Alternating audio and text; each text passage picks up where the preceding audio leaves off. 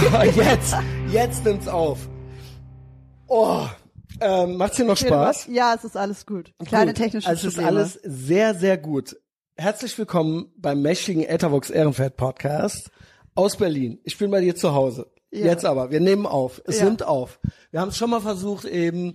Äh, es ist aufregend. Es kribbelt. Ja. Also, Aber jetzt funktioniert's. Jetzt es funktioniert, es klappt alles wieder. Ich hatte was verstellt am Gerät, man kennt's. Ja, und ich hatte noch rumgeprotzt, was das Was für ein das ein tolles, Ding treues ja. Gerät ist, was mir immer irgendwie an der Seite war und äh, mich noch nie im Stich gelassen hat. Nur das nützt natürlich nichts, wenn's Operator Error ist. Ne? Also, ja, äh, schön, dass ich da sein darf. Wir Ja, hatten schon schön, so ziemlich jedes Thema getackelt. Ja. Und äh, ja, wo, wo steigen wir ein? Also, wir waren bei Cancel Culture schon. Ja. Du bist Journalistin. Ja. Soll ich dir mal erzählen, wie ich dich überhaupt entdeckt habe? Ja, gerne. Also, es war ja damals so eine wilde Zeit ein bisschen mit dir. Du schriebst ein Buch, ähm, ich habe mir, sogar- ich hab mir sogar ein paar Notizen gemacht. Also, ähm, genau, das Buch äh, ist äh, Schäm dich gewesen. Ne? dich, ja. Sorry, dass ich es jetzt gerade nicht bereit hatte. Ähm, bin all over the place. Und das war so die Zeit davor, das war noch nicht erschienen, glaube ich. Oder es war gerade erschienen. Mhm. Und davor hattest du schon irgendwelche Shitstorms. Ja. Und ich dachte mir so, boah, was ist denn sie für ein Based Girl? ähm, das ist ja wirklich äh, eine interessante Personalie. Und ich frage sie jetzt, äh, ob sie mit mir reden will, ob sie mit mir einen Podcast macht, weil ähm, die startet jetzt bestimmt richtig durch. Ist ja dann auch so gewesen. Äh, hast jetzt noch mehr Karriere gemacht. Und habe ich gedacht, ja, das ist jetzt, glaube ich, eine gute Gelegenheit, mal zu Ja. fragen. Und dann war aber so viel los bei dir, dass es irgendwie nicht geklappt hat. Und ja, du hast, bin ich hier. kann mich noch erinnern. Also ich habe die Mail von dir bekommen. Macht nix. Und mein Lektor meinte, ja gut, ist es was? Ich so, ja, klingt cool, machen wir. Und dann hast du irgendwie nach einem Terminvorschlag gefragt und dann haben, haben wir halt alle vergessen zu Jo. antworten. Ja, das ich, auch wollte mega, dich jetzt auch nicht. mega Äh, aufgeregt zu der Zeit, aber das, ich habe das dann durch Jan mitbekommen. genau. Jan meinte dann, guck mal, ich mache hier Podcasts und so. Ja, Ja. ja. Jan Arkajon, der Genau. mit dem Shithost Somalia. Jo, ja, der Drecksloch. BB-Typ. Ja. Yes. Schöne Und Grüße. Er wird ja auch hören, ja. Christian ist voll der coole Typ. Und ich so, boah, ja, geschafft. Der hat doch auch mal bei mir angefragt. Und er hat Mhm. gemeint, ja, aber du hast nicht geantwortet. Und dann meinte ich, okay, das ist, das ist nicht gut. Jetzt müssen wir das nachholen. Ja, du hast mir dann nochmal geschrieben und so weiter. Und du hast jetzt, wie gesagt, du bist, äh, hast äh, einige Karrierestationen gehabt seitdem Ja. und bist jetzt bei Team Reichelt. Und den Jan, den du gerade erwähnt hast, der ist auch bei Team Reichelt. Ja. Und äh, ja, ich, äh, du machst einen glücklichen Eindruck dort. ja, Ja. Ja, ist Gut. Ist gut. Und viele, viele andere Leute sind nicht so glücklich. Nee. Die sind am Weinen und sich am Beschweren. und das ist gut. Ja, also es gibt vor allem von ARD und ZDF, gelinde gesagt. Rotfunk nenne ich sie. Rotfunk? Ja. ja. Kann man sagen, Okay, ja. muss man nicht. Ist so ein bisschen ich sag, ich sag immer, Humor, ne? man, ja, man muss auch immer sachlich bleiben. Je hysterischer der Gegner Ja, wird, desto mhm. sachlicher wird man und sagt dann ARD und ZDF. Ähm, die haben schon so eine gewisse Obsession Ja. mit dem Team Reichelt. Also da merkt man schon, jede Woche muss dann Hitpiece raus. Man ähm, nimmt irgendwie einzelne Sendungen und transkribiert die, um dann die mal größten Schlagwörter herauszufinden. Und selbst äh, wenn sie dann nicht am Off, ähm, hast du diese Sepp-Folge gesehen? Sepp? Nein, nee. Ja, egal. Also manchmal habe ich den Eindruck, Was was, ist das? Sind die verliebt in uns? mit. Sind die verliebt Ja, in uns oder ja, was ist los? Ja, ja. Habt ihr habt ihr nicht bald genug? Muss es immer wieder noch einer sein? Ja, aber ich meine, Aber ein bisschen. Wenn Sie- wenn ein Sie bisschen mögt ihr es auch, oder? Also, ich kann ja-. Also, sagen wir mal so, warum du mir auch aufgefallen bist, unter anderem, ähm, ist, dass du schon auch ein bisschen Spaß damit hast.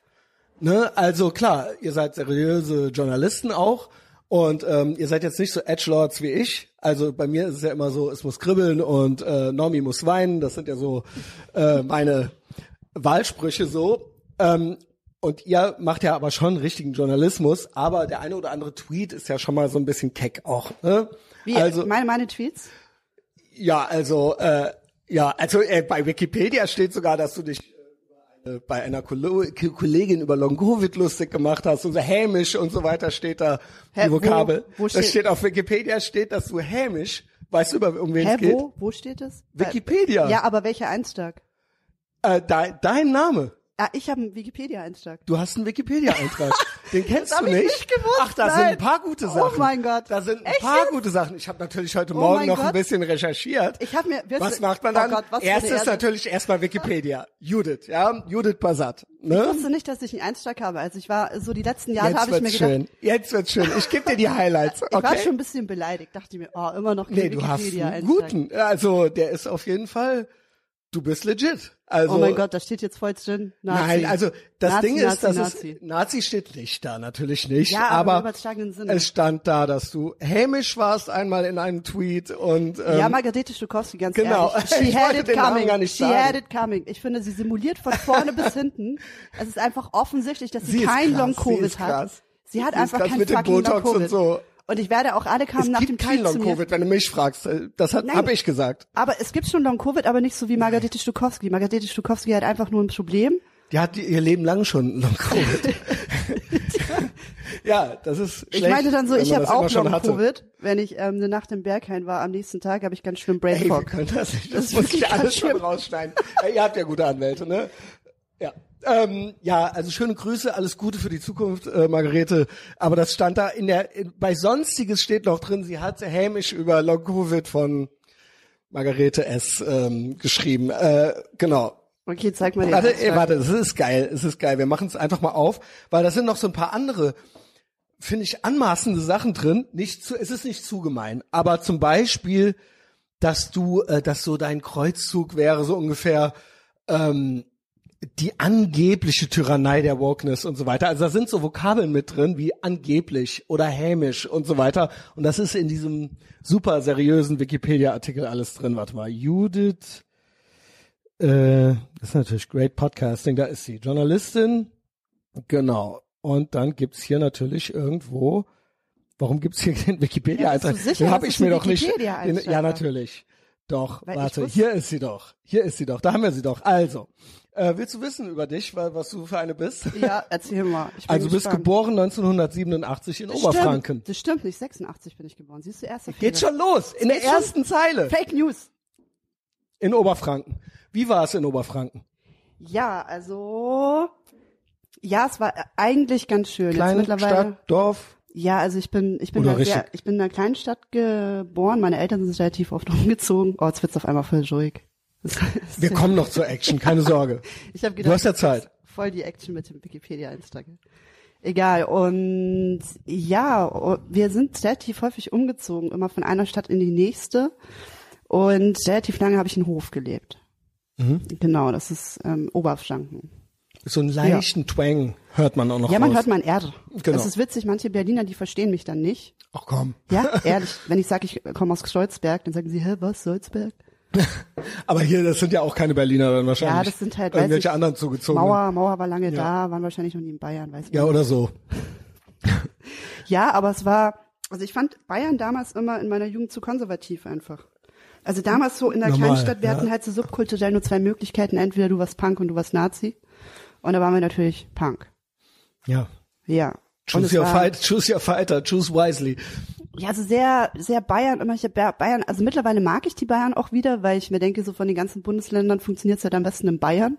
Und die haben dieses Mir San Mir und irgendwie, genau. Die Ja, als Jugendliche, ich habe das sind so voll ihr gehasst. eigenes Thing irgendwie. Aber Franken ist auch nochmal, ja, auch nochmal Ja, eine, also es ist, glaube ich, nicht die, die, die geilste Region in Bayern einfach. Also Allgäu ist zum Beispiel viel schöner. Wow, genau, das ist ja Allgäu, so Classic, was man sich so unter Bayern Ja, vorstellt. ja, ne? aber Oberfranken, das ist dann fast schon, fast schon Sachsen. Mhm. Und so, und Chemnitz war nicht weit weg und ich glaube, das war, ist eher schon so eine brachliegende Gegend gewesen. Es gibt nicht so viel, alle sind weggezogen. Ja, äh, du hast- erklären? genau, es war ein bisschen langweilig dort. in der Küche schon verraten. Ältere Schwester, ne? Ja. Darf ich das sagen? Ja. Und du bist ja so, was jünger als ich, bin so im Alter deiner Schwester, Ja. damit man sich das so ein bisschen vorstellen kann. Also sie war auch so ein bisschen der Einfluss. Ja. Und abstürzende Brieftauben gab's. Ja, genau. Also es war halt, meine Schwester war so sehr, weil wir haben über Musik geredet und du hast Mhm. dann so gemeint, ja, du bist eigentlich so alt wie meine Schwester und für mich, in meiner Kindheit war alles, was meine Schwester gemacht hat, halt voll cool. Normal. Die war halt so, man sagt ja auch so Geschwister, ja. aber sie ist ja noch mal sechs, sieben Jahre älter. Mhm. Und da sagt man, dass so das ältere Geschwisterteil dann eher sowas wie ein zweites Elternteil ist oder so, weil sie, die halt, nehmen halt eine andere Position an. Jo. Und sie war halt dann, keine Ahnung, die erste Kassette, die ich gehört habe, war Abstürzende Pieftauben. Und das hatte so weil die Kindheit halt beeinflusst einfach. Sie Ja. hatte, hab viel Blur gehört, viel Oasis gehört, Bad Religion. Auch gut. Ja, total. Also ich bin ein riesiger Blur-Fan. immer Welche noch Zeit reden wir? Äh, für frühe 90er und du warst ja quasi noch Ja, ein Kind. ja, MTV, Hammer, MTV. Ich bin nach der, nach der Schule nach Hause Wir haben es gekommen. gehasst, aber wir haben es alle geguckt, weil es gab ja kein Internet, es Hey, gab ja kein YouTube. gehasst? Ja, weil das so Mainstream war. Was? Als Nein, da gab's die Punker hast- Charts. Da gab's Ja. Freddie Mercury Ja, genau. mit seiner. Single Living on My Own und ich war halt als Kind irgendwie nach der Schule vom Fernseher und habe mir Freddie Mercury Genau. angeguckt und habe dazu getanzt, weil es dann einfach geil war.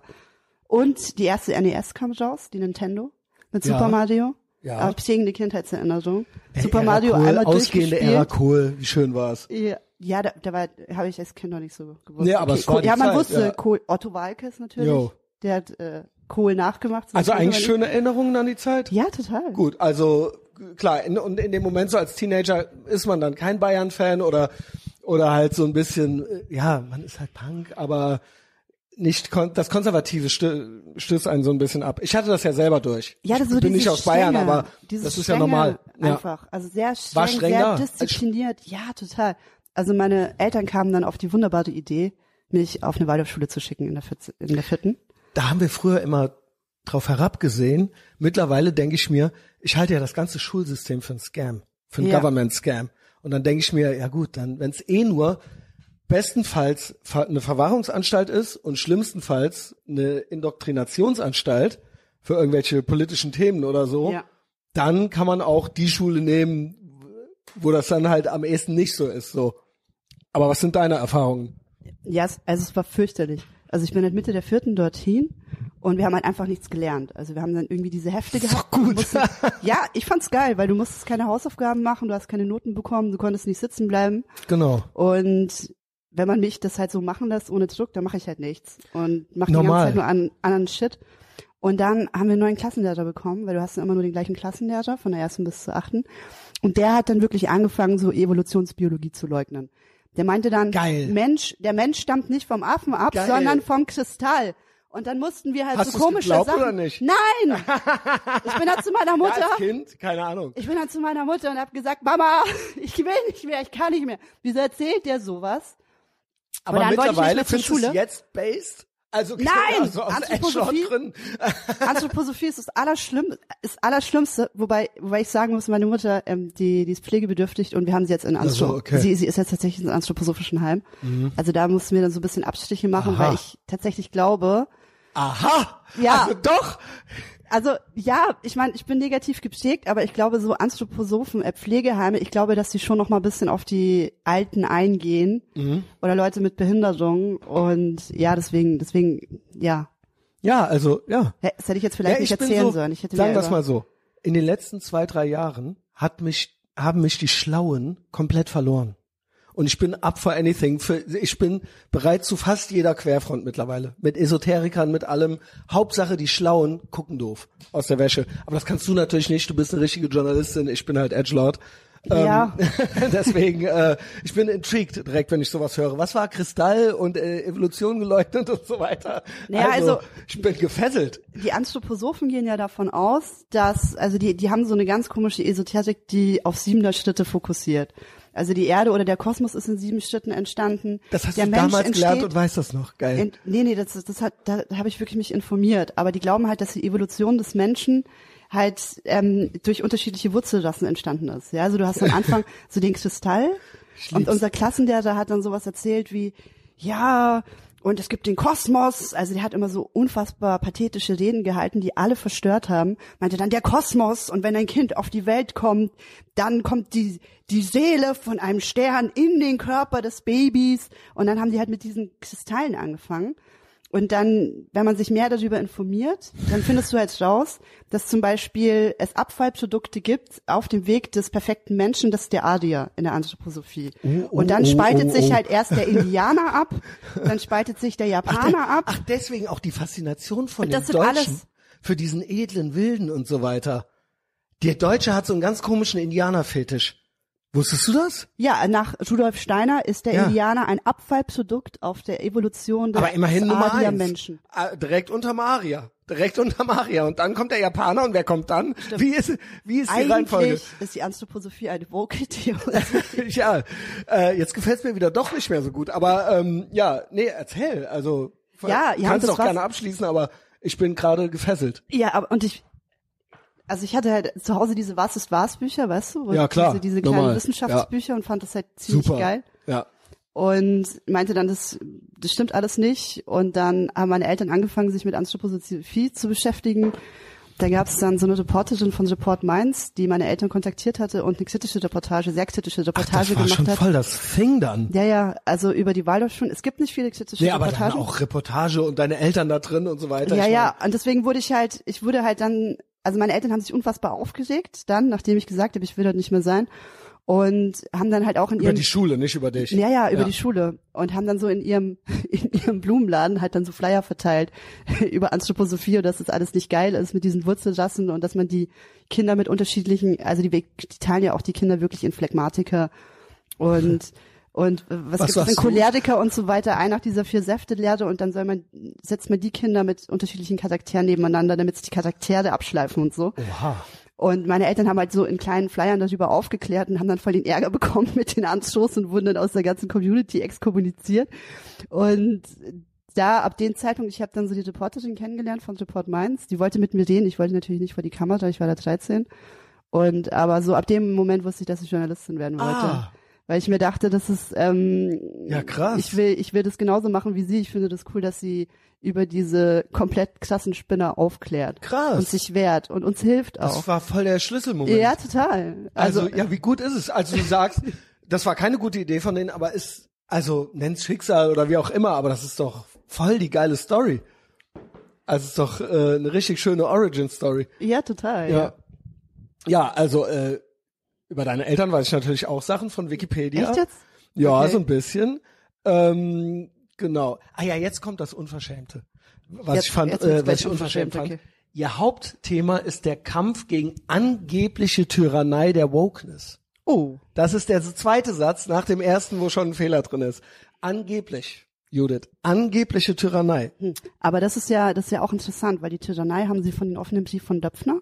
Mhm. Und meinen ganzen anderen journalistischen Werdegang, der ist da nicht wichtig. Das wird jetzt alles Das ist ja natürlich nur die. Einleitung. Ne? Ähm, jedenfalls, äh, genau, 2021 schäm dich. Und das ist äh, wirklich nur die Einleitung.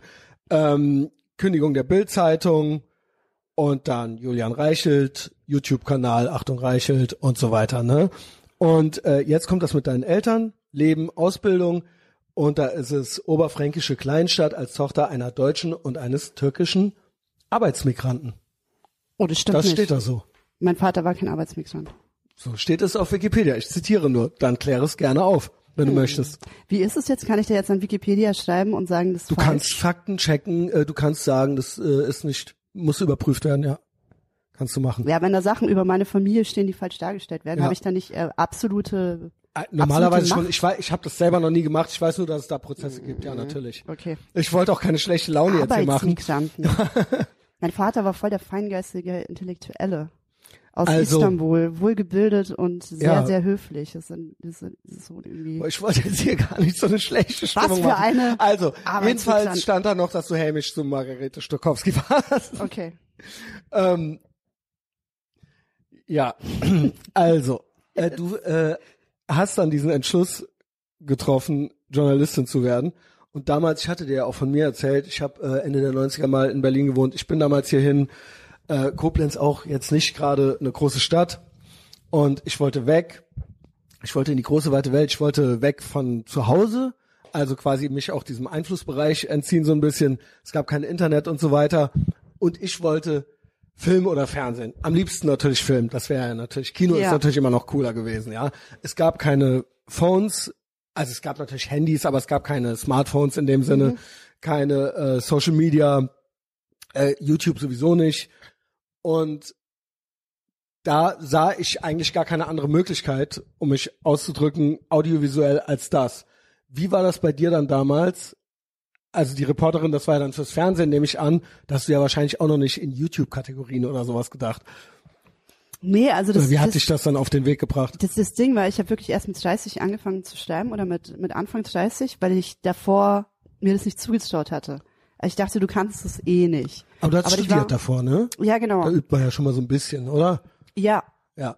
aber es war so, ich weiß nicht, also ich war halt in diesen, in diese, dieser extrem linken Bubble einfach. Ach, das war schon ein bisschen Ja, ja. extremer, ja, okay. Aber Was heißt, was heißt, Was heißt extrem? das? Also wir war, wir waren halt, also ich war, habe an der Uni Stuttgart studiert und da haben wir damals einen Bildungsstreik gemacht, der aber vollkommen legitim war. Da wurde Bologna gerade eingeführt Mhm. und wir haben halt dagegen protestiert, ähm, dass es halt wieder zurück auf Magister geht, weil die haben halt einfach nur die Magister genommen und ein paar Seminare, Hauptseminare rausgeschmissen und das halt einfach modularisiert. Das hat überhaupt keinen Sinn gemacht.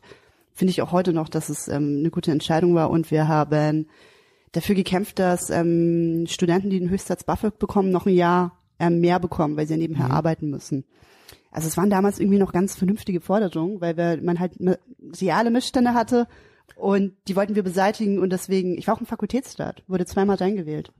Also du warst Also ich quasi, habe Hochschulpolitik gemacht. deine linke Sozialisation ist so Punk hören und Ja. dann an die Uni kommen und das ist ja sowieso Ja. eigentlich auch links, das ist ja, Ja. klar Und- und eigentlich, genau. Bildungsstreik machen. Und nicht konservativ und Nee, nee, dann nee, nee. so, solche Sachen. Nee, nee, Quatsch. Also es war, also es, es war halt links. Äh, Wir waren halt so in einer linken, linken Punker-Bubble mehr oder weniger. Und ich weiß auch nicht. Also ich habe halt immer so diese Haltung gehabt, dass ich, also das System, in dem ich lebe, sowieso scheiße ist und Kapitalismus ist scheiße und alles ist Kacke, wie das halt so ist mit Anfang 20, wenn man anfängt zu studieren.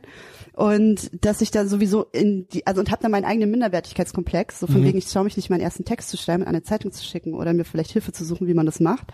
Ähm, damit kompensiert, dass man in dem Scheißsystem sowieso nichts veröffentlichen will, weil es sowieso nicht geil ist. Das ist eigentlich immer eine ganz schlechte Ausrede. Ja, ja, die anderen sind schuld, das System ist schuld und deswegen, also Genau. damit kann man eigentlich auch alles, alles Alles. rechtfertigen. Und das Gute ist, man braucht es auch gar nicht erst zu versuchen, weil wie soll man dagegen ankommen? Ja, ja. Ne? Also Vor allem, wenn der Text abgelehnt wird, dann ist es halt das Ka- Kackscheiß ähm, rassistische System, weswegen vielleicht auch nicht funktioniert. Toxic Masculine, also Oder ja. frauenfeindlich oder so, Ja. genau. Und das hat er dann, das hat dann erst angefangen, als ich dann ähm, nach Berlin gezogen bin und dann so ein bisschen mit den Leuten gesprochen haben, hab dort, also ich hatte auch eine sehr Was waren deine Red Pills? Was waren so deine ersten? Weil ich will ja immer wissen, wie wird man so? Weil wir ja alle so ein bisschen so die Reise durchhaben. Man war halt eben links, weil es halt eben so war.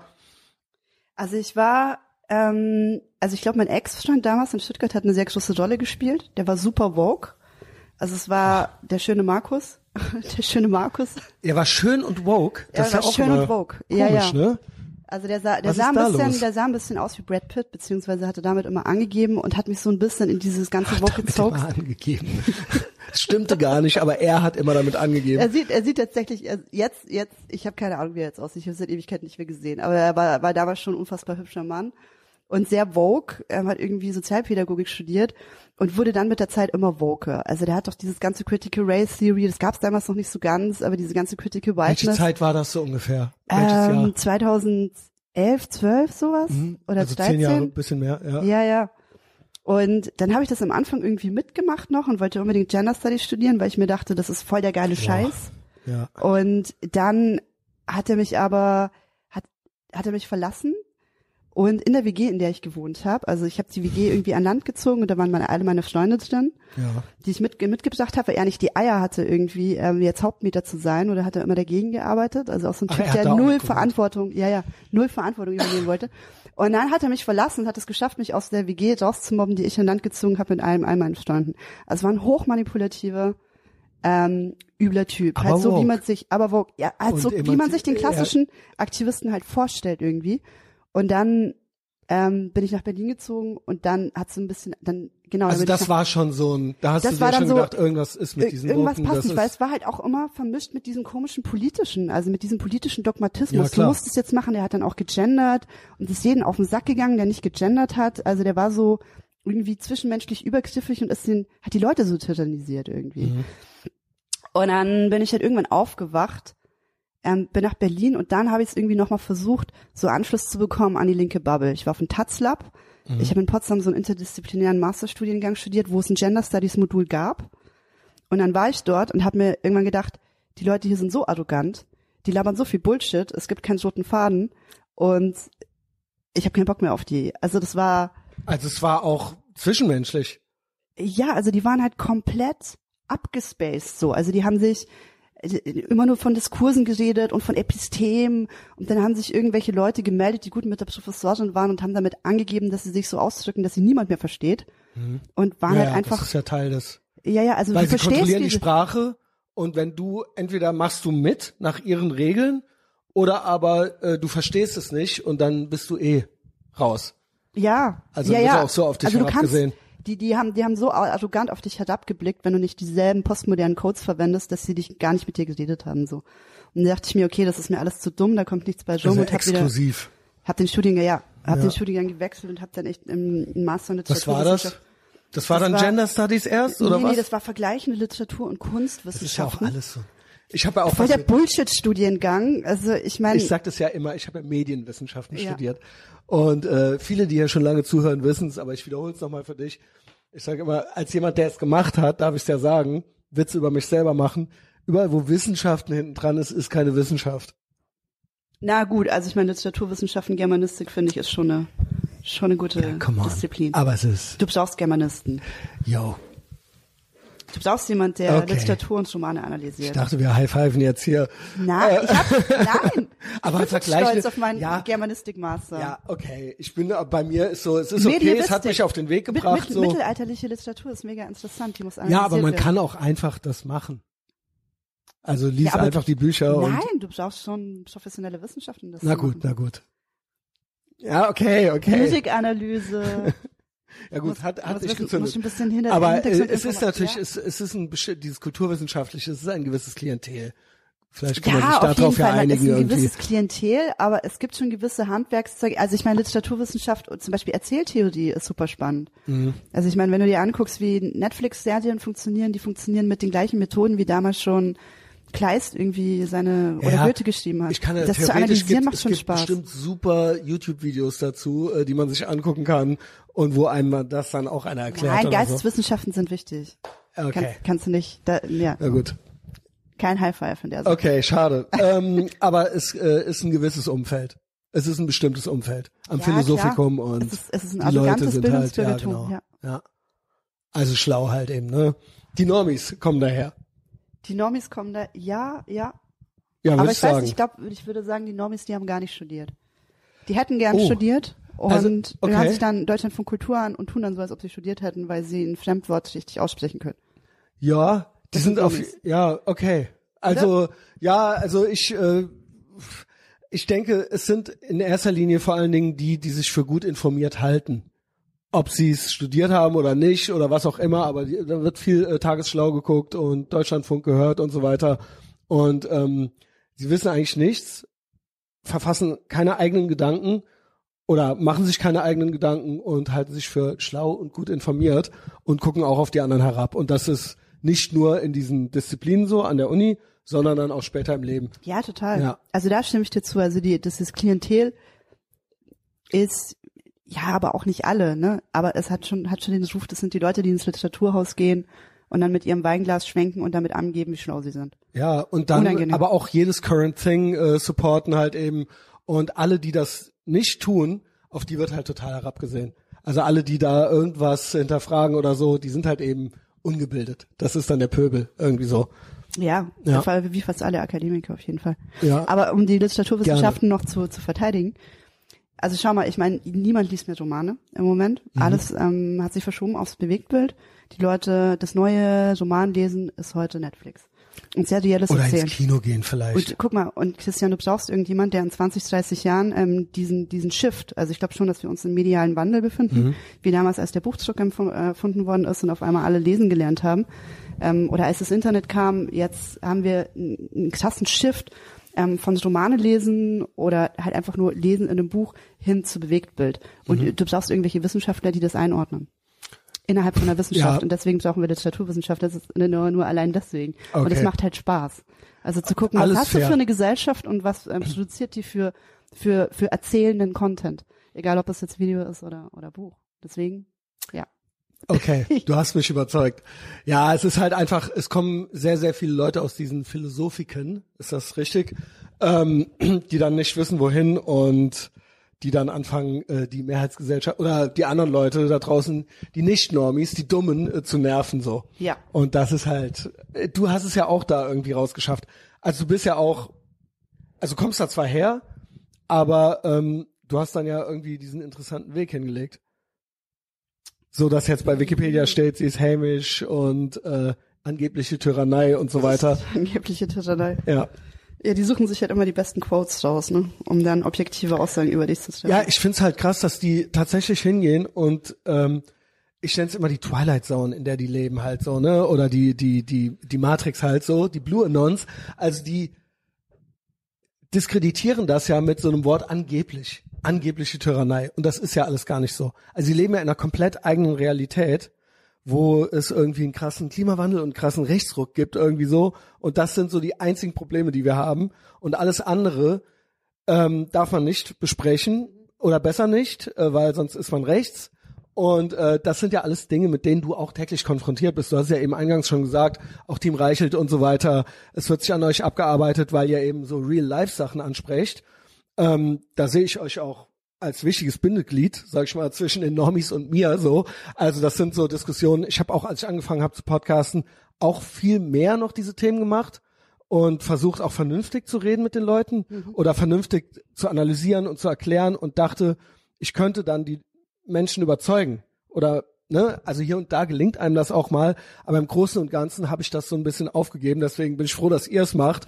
Ähm, aber dann ist man eben damit konfrontiert, was du mir eben gesagt hast, dass man eben ständig dann als Nazi oder als sonst irgendwas bezeichnet wird. Ja. Und das ist sehr ermüdend. Also das ist sehr ermüdend. Ähm, will ich ja jetzt auch nicht einreden, dass das für dich ermüdend ist, aber das ist dann irgendwie, das dreht sich so im Kreis. Und für mich war das irgendwann so, ey, wisst ihr was? Ähm, ihr, äh, ich komme hier überhaupt nicht voran und ähm, bezeichnet irgendwelche anderen Leute gerne als Nazis. Äh, ich bin raus. Ich bin jetzt, ich war Islamophob, als es noch nicht cool war und jetzt bin ich halt meinetwegen, äh, dann sind das halt jetzt meine Freunde und dann kommt er halt damit klar. Oder mal gucken, wie er damit klarkommt. Also jetzt bin ich schon so ein bisschen zu weit. Konntest du mir folgen? Ja, ja, ja, Ja. total. Also ich, ich hasse halt diese Distanzaditis. Also du musst halt jedes Mal, egal was Genau. du sagst, du musst halt jedes Mal klar machen, dass du kein AfDler bist und dass du kein Genau. Nazi bist und so weiter. Genau. Oder darfst auch nicht die Und Sachen. sie, weißt du was? Ja. Es nützt nichts. Sie werden dich Ja, trotzdem Nazi Ja, na nennen. klar. Jedes Mal, jede Distanzierung, jede Distanz, zuletzt war es jetzt neulich mit, äh, nochmal Hans-Georg Maaßen war im Thema. Ja. Und dann hier, und dann wurde distanziert, und hier, wie konnte er nur, er hat, glaube ich, was über Critical Race Theory gesagt, Ja. geschrieben, irgendwie so, und dann war das ein Aufschrei. Dabei war ganz klar, was er gemeint hat. Das, alle- allein dieser Aufschrei war schon läppsch. Und dann haben sich andere Konservative, ich nenne mal keine Namen, dann wurde sich distanziert und so weiter. Und ich denke mir nur so, warum macht ihr das? Das meinte ich mit, das Spielchen spiele ich nicht mehr mit, weil sie werden euch trotzdem hassen, sie werden euch trotzdem Nazis nennen, es wird nichts nützen. Diese Ja. Distanziererei, eigentlich muss man sagen, yo, ähm, nee, also ich spiele dieses N-Wort, N-Wort für Weiße, ne, ähm, Nazi, ähm, ich spiele das, ich spiele das nicht mehr mit, so, Ja. sucht euch da andere für, irgendwie so. Es gibt ja auch welche, die passen da besser vielleicht. Ja, aber das ist der typische Mechanismus, was halt, der, der halt immer so ist. Es ist mit, wenn du mit Wokies zu tun hast, dann ist es eigentlich immer gleich. Erste Regel, entschuldige dich niemals. Ja, ja, das haben wir Wenn, von Donald sobald Trump du gelernt, ja. anfängst, sobald du anfängst, dich zu entschuldigen, Genau. hauen die so lange auf dich drauf und wollen so viele mehr Entschuldigungen, bis von dir eigentlich überhaupt nichts mehr übrig ist Mhm. und du komplett auf dem Boden liegst. Genau. Und das ist der große Fehler, den CDU und FDP gerade machen. Mhm. Also die, die sagen irgendwas, was überhaupt nicht schlimm ist und haben dann schlechtes Gewissen und fangen dann an, sich zu entschuldigen oder sich diesen woken Zeitgeist anzubiedern, den zu übernehmen. Was dann dazu führt, dass sie dann trotzdem nicht angenommen werden. Genau. Aber umso Sie mehr, hassen euch trotzdem. Genau. die werden dich trotzdem hassen. Genau, genau. Und deswegen dieses Hashtag not all und differenzieren und bla. Ja. Also ich mache das gar nicht mehr. Ich will aber auch Spaß haben so ein bisschen. Ich will auch nicht die ganze Zeit so Blackpilled sein. Aber ihr habt natürlich auch noch irgendwo einen journalistischen Standard. Da verstehe ich das, dass man dann auch so ein bisschen äh, seriös sein möchte oder so, ja. Oder sich dann schon diesem aussetzt, dieser Debatte. Ja, klar. Also ne? man das muss ist ja ja, eine ständige, eine ständige Konfrontation dann immer man, wieder. man muss professionell antworten auf jeden Fall. Ja. Aber mittlerweile, ich mache einfach nur noch teilweise Unterhaltung stumm schalten und dann ist es aus meinem Leben. Hm. Das kann man auch machen. Ja. Ähm, aber so bist du mir auf jeden Fall aufgefallen. Also, ja, Ja, voll nice. Ja, so war das damals. Und dann habe ich gedacht, wow, bevor die jetzt hier so richtig Karriere macht, äh, jetzt habe ich vielleicht noch die Chance, sie zu kriegen. Jetzt hat es aber jetzt geklappt. Ja. Und ähm, du hast ja dann wirklich einen interessanten Weg hingelegt. Ne? War sehr aufregend für dich. Also, ähm, weil du eben auch deinen Kollegen Jan erwähnt hattest, ich weiß, bei dem war es ja ein bisschen später, war ja letztes Jahr, sage ich mal, sehr aufregend äh, mit anderen, sage ich mal, Protagonisten auf Twitter und so, Protagonistinnen vor allen Dingen. Protagonistin. Äh, Genau. Ähm, und dann wird ja auch viel aufgehetzt und dann Shitstorm. Du sagst gerade Unterhaltung äh, stumm schalten, das hilft. Aber wie war das für dich dann so? Weil du hattest da auch so ein paar Sachen. Also so, sonst hätte ich dich auch nicht entdeckt, glaube ich. Du warst so, es war so ein bisschen Furore um dich. Also so, Wann? ja, war es 21 oder kurz davor? Also als du so ein bisschen, Na, nach der Buchveröffentlichung? ich glaube um die Buchveröffentlichung rum muss es gewesen sein. Ich äh, wirklich schlag mich. Ich habe versucht, mich zu erinnern, was genau der Punkt war, wo du mir aufgefallen bist. Es kann sein, also mein Buch wurde veröffentlicht und dann, wie, wie War es das schon? Ja.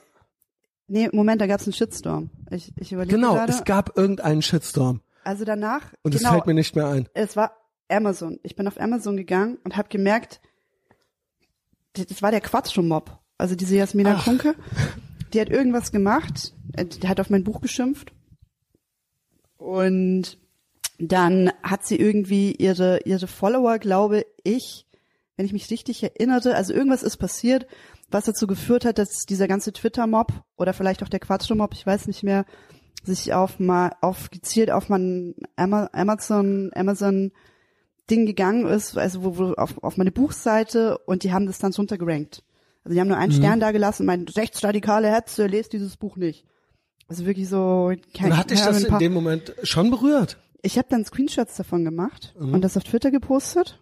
Und meint, ihr wird versucht, mein Buch ähm, irgendwie zu diskreditieren, obwohl die Leute das nicht gelesen haben. Und dann haben sich so viele Leute dagegen gestemmt, dass die Verkaufszahlen richtig durch die, durch die Decke gegangen Das ist ja sind. ein schönes Erlebnis dann, aber es lässt einen Und das Buch dann auf Platz 8 der Bestsellerliste war. Also Ja, ich glaube, du hast den Tweet sogar oben angepinnt, weil es für dich so ein legendäres Erlebnis wahrscheinlich war in dem was? Moment. Der, die, das Bestseller-Ranking, ja. Also Ja, genau. Top 10, Top 10 Bestseller bin ich immer noch stolz drauf. Mhm.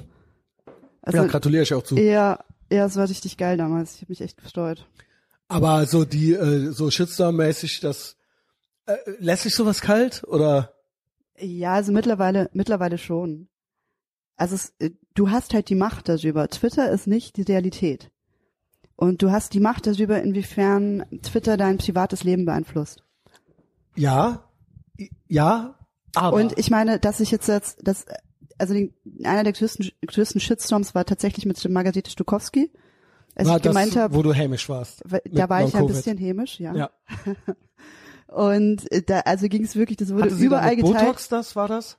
Nee, das mit Botox nicht. Ich habe halt gesagt, jemand, der die ganze Zeit äh, Wohnungen von niedlichen Kuchen ähm, in seiner Küche macht und sich tätowieren lässt, der hat nicht wirklich Long Covid. Jo. Und das ist mir so um die Ohren geflogen, das Ding. Und mehrere Leute haben mich angeschrieben, haben gemeint, du kannst dich nicht über Krankheitsopfer lustig machen und so. Und dann meinte ich, Margarete Schulkowski ist nicht krank, sie ist ein Blinder mit Glücksschrift, dass, dass die das halt einfach nur spielt. Und ich lasse mich halt einfach nicht verarschen, weder von Margarete Schulkowski, Mhm. auch nicht von, Lau von, von Karl Lauterbach.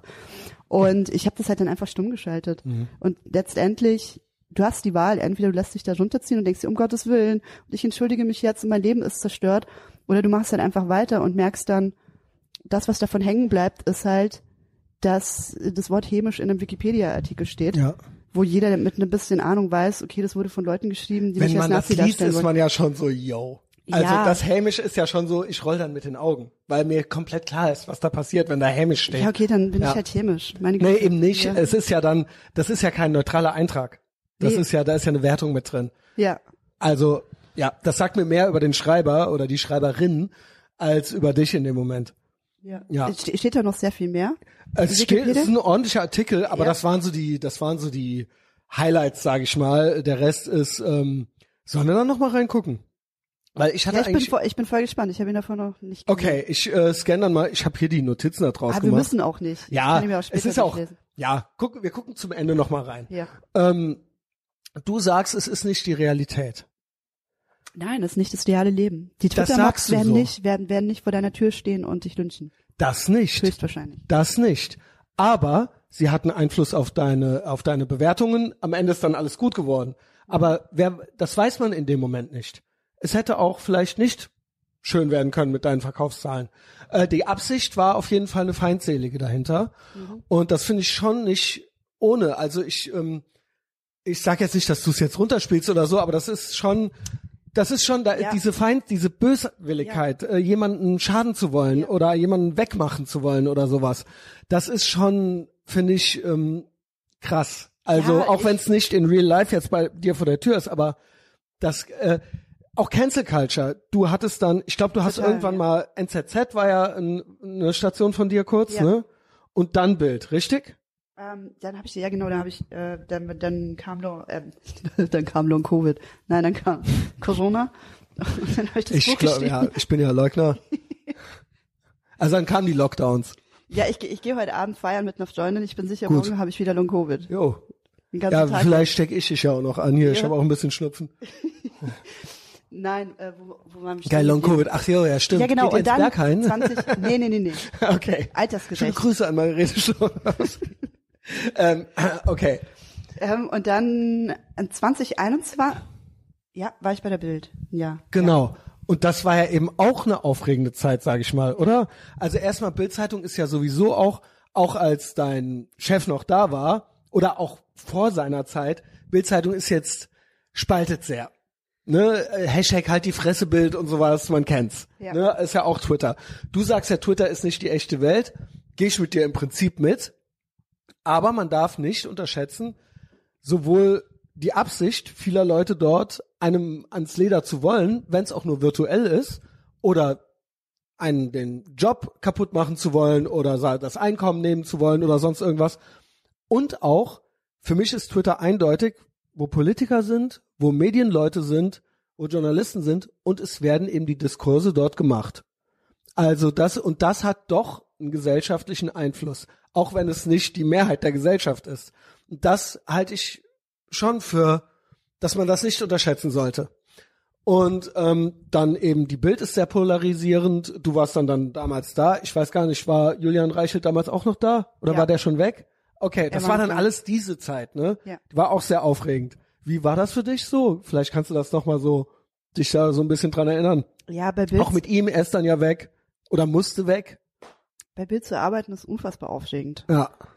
Und vor allem die Politikredaktion bei Bild ist halt einfach eine verdammt gute Redaktion. Mhm. Also die, die Kollegen waren immer groß, großartig. Es, ja, wie, wie soll ich sagen? Es ist halt einfach eine, ein verdammt guter Journalismus, der dort gefahren wird, auch komplett unideologisch, ähm, sichert sich sehr gegen totalitäre Regime, sehr gegen Islamismus, schon immer anti-Putin Mhm. Ja. gewesen, als Immer ähm, pro Israel auch immer schon gewesen, ja. ja, ja. total. Auch mit dieser Transatlantisch, ja. diese Klausel, die man da unterschreibt, die eigentlich öffentlich Aber ist, ist aber die? alle, alle sagen, naja, du bekennst dich halt für das Existenzrecht Israels. Ach, das Ähm, wusste ich gar nicht, dass das so Ja, ja, das ist. wird ja. Also, wird dass die die pro sind, das weiß die ich, Wokies ja. behaupten immer, es gibt eine geheime Klausel, die du unterschreiben musst, wenn du bei Axel Springer anfängst. Mhm. Dabei ist sie gar nicht geheim, die kannst du ähm, offiziell einsehen. Und das ist halt so, Das gilt auch für Welt, das gilt für. Bild, genau. Okay. also du bekennst dich, was heißt bekennst? Du akzeptierst das, ähm, das Existenzrecht Israels. Ähm, ich, ich weiß, ich weiß gar nicht mehr genau, was, was da noch alles drin steht, aber auf jeden Fall für, für eine Demokratie und gegen Totalitarismus. Irgendwie sowas. Oh, Gänsehaut. Und aber auch, auch gegen, aber auch gegen Diskriminierung von Minderheiten steht auch drin. Darüber redet, darüber was ja das halt heutzutage auch immer äh, bedeutet, ne? Im Ja. Einzelfall. Ja. Also dass man halt nicht, ich, Ich verstehe schon, ich verstehe schon. Aber es wird wegen irgendwelchen Kriterien eine Ja, Person ja. irgendwie ausgeschlossen wird, was ja, was ja auch eine urdemokratische Sache ist. Banal eigentlich ist, ja. Nicht, nicht drüber reden, ja. Und Bild hat einfach eine unfassbare Macht. Also wenn du bei Bild schreibst, ne? dann hat es eine unfassbare Schla- Schlagkraft und das macht natürlich was mit dir. obwohl es so einen Paradigmenwechsel in den Medien gab, YouTube und so weiter, aber Mhm. es ist einfach, ich habe auch den Eindruck, die Deutschen sind immer noch so ein bisschen zurück. Also klassische Medien sind in Deutschland immer noch relativ populär. Also sowohl Fernseh gucken als auch, ja vielleicht jetzt nicht äh, die Printzeitung lesen, aber dann eben im Internet äh, auf diese Portale gehen, auf die klassischen Medienportale gehen und sich das geben, so, ne? Ja. Ja. Also ja, Ja. okay. Ja. Ähm, ja, und äh, aber das war, äh, weil worauf ich hinaus will ist, du hast ein paar Shitstorms gehabt, ähm, du bist dann bei der Bild gelandet, du weißt halt, du hast gerade sie gelobt, aber du weißt ja, dass das bei vielen äh, ist, es ist ja auch, sage ich mal, so eine Form von Cancel Culture, sich mit der Bild gar nicht auseinanderzusetzen, sondern zu sagen einfach, das darf man sich gar nicht erst angucken. Halt Ja. die Fressebild und so weiter. Und ähm, ja, Ja, also als ich dort angefangen habe, gab es auf jeden Fall einen Hass auf einem neuen Niveau. Fandest du? Ja, auf jeden Fall. Weil der, also, ich hatte den Eindruck, der war immer schon da irgendwie. ja, der, der war immer schon Ja. da, aber du, krieg, du kriegst ihn dann selbst zu spüren.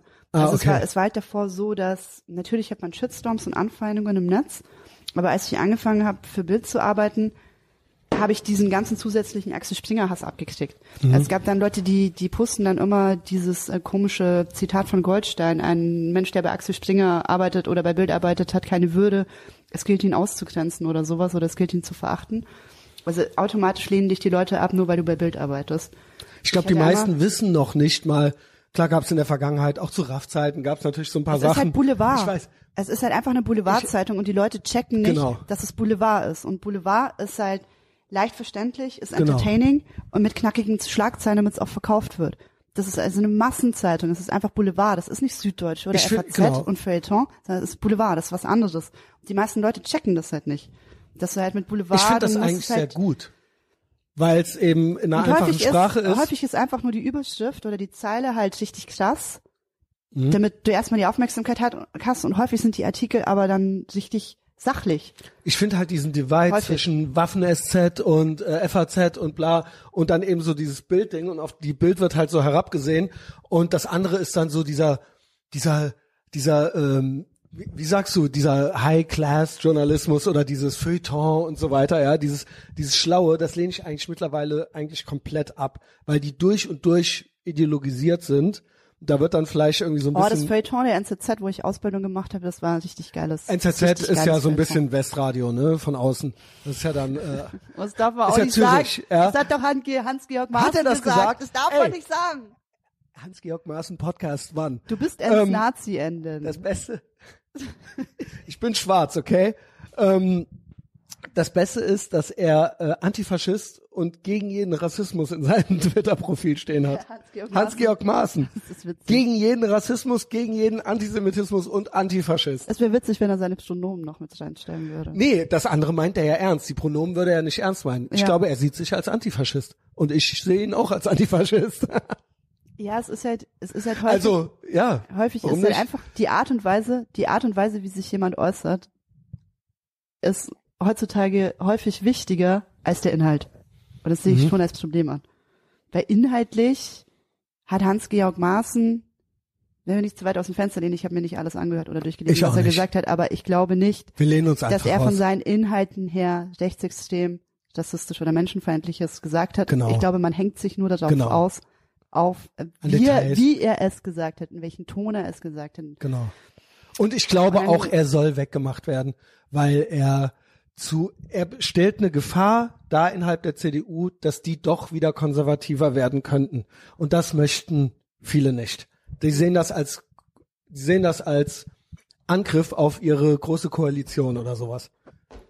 So, das ist meine Interpretation. Also aber auch, geht ja jetzt nicht um ihn. Ähm, ich fand es so witzig, dass er das da oben drin stehen hat. Und ich glaube, er macht das auch, weil er weiß, dass das dann die Leute lesen und sich denken, so, hä, wie kann er das da reinschreiben? Antifaschist. Ja. Ist Ja, Antifaschist. Ja, Moment. Ja. Kann ich kurz Zigaretten Natürlich. klar. Nein. Okay. Ja, natürlich darfst du hier in deiner Wohnung rauchen, wo du möchtest, Judith. Ja, also ich bitte darum. Ich habe selber lange geraucht, bis ich 36 wurde. Und da habe ich dann aufgehört. Ich weiß gar nicht, ähm, Ich habe schon, ich habe schon mal für zwei Jahre lang aufgehört und ich war, ich habe mich so viel besser gefühlt. Ich war weniger. warum hast du zwei Jahre schon aufgehört? Ich habe zwei warum Jahre hast du wieder angefangen? Ja, aber es war so dumm. Ich war halt.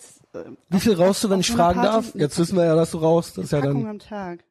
boah, das ist ja schon richtig. Das ist schon richtig viel, ja. Ja. Also manchmal, wenn Was man dann, kostet mittlerweile eine Schachtel?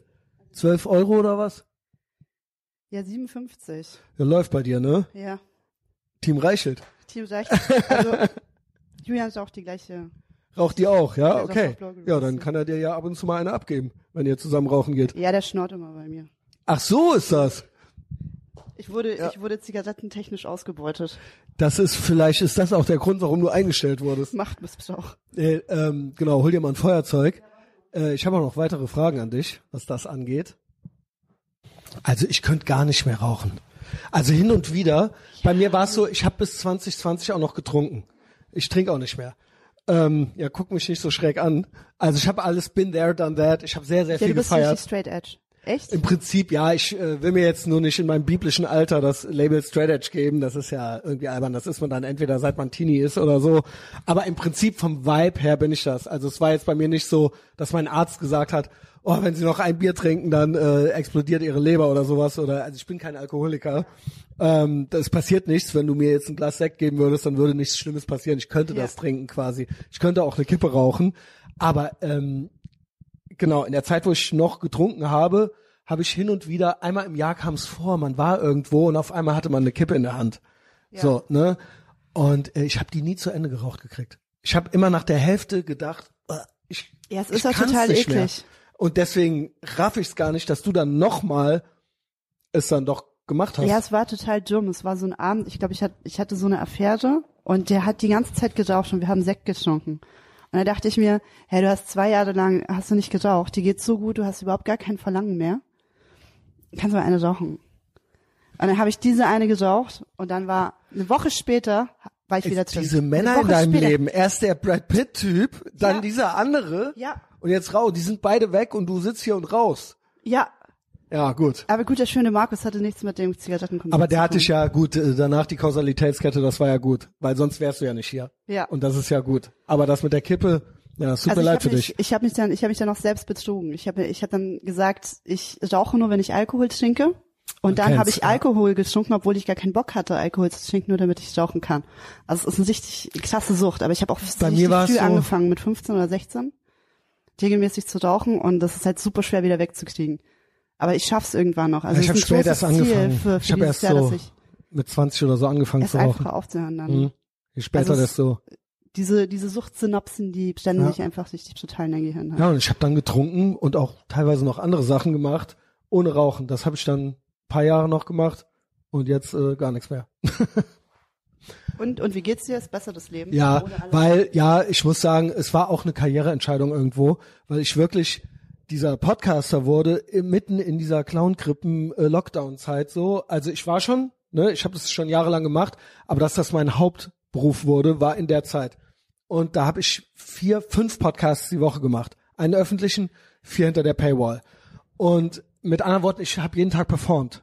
Irgendwie. Ja. Ich muss gut drauf sein, ich muss Hot Ja. Takes haben, ich muss witzig sein, ich muss interessant sein. Ja. Und ähm, natürlich kann man auch mal verkatert sein. Dann ist das auch witzig vielleicht, du bist einfach aber nicht, mehr gleich leistungsfähig, wenn es du verkatert so. wirst. Ich glaube das ist die es mir. absolute Hölle, wenn du Es verkatert ist so, aber- und wenn ich zweimal die Woche besoffen bin und dann noch zwei Tage äh, verkatert, im Prinzip bin ich drei, vier Tage nicht on top of my game pro Woche. Ja. Und ich habe gesagt, das macht mir so viel Spaß und das hat äh, mir so einen Karriereschub gegeben, sage ich mal. Ich brauche das nicht mehr. Ich möchte lieber das machen als das trinken. Und dann habe ich gesagt, natürlich hätte ich dann noch sagen können, ja gut, einmal im Monat oder so kann man mal oder ein Bier oder so. Und dann habe ich gedacht, ah, was soll denn das? Wir lassen es ganz. Und ich habe auch Ja. Freunde, die quasi straight edge sind, mit denen hat sich das dann auch noch intensiviert. Die haben auch bei mir äh, gut mitgemacht, sich gut eingebracht, auch Mhm. bei meinem Medienprodukt. Und dann hatte sich das so entwickelt. Und das war so vor zweieinhalb Jahren, ja. Ja, aber das ist doch voll geil. Ja. Also kannst du davon leben im Moment? Ja. Von deinem Podcast? Ich mache nichts anderes mehr. geil. Ja, Das Also- ist richtig cool. ja, finde ich auch. Ja. Mhm. Also das macht mich auch jeden Tag sehr, sehr glücklich. Ja. Und da sind wir auch, ja genau, und natürlich bin ich auch damit konfrontiert, mit Cancel Culture potenziell, weil äh, das natürlich so ein Klima ist. Ne? Also da waren wir ja eben auch bei dir. Ähm, glaubst du übrigens, du hast Quattro Mob gesagt und so weiter, glaubst du, dass die, dass es gut ist, dass du eine Frau bist, oder glaubst du, dass die noch feindseliger zu dir sind, weil du eine Frau bist?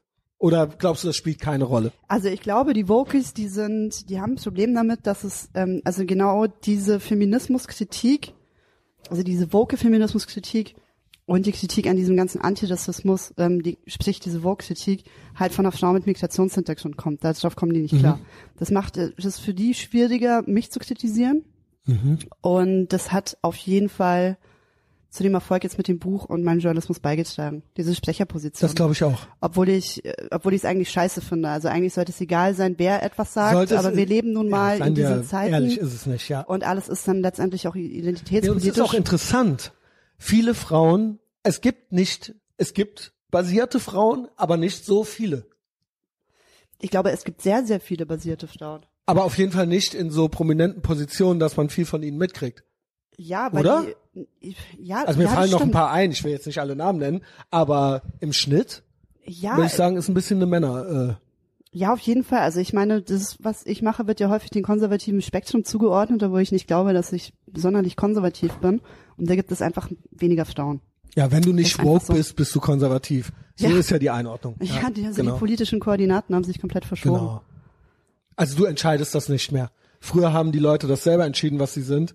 Früher hat ein Konservativer gesagt, ich bin konservat- konservativ. Früher hat ein Nazi gesagt, ein Neonazi hätte früher gesagt, ja klar, ich bin Neonazi.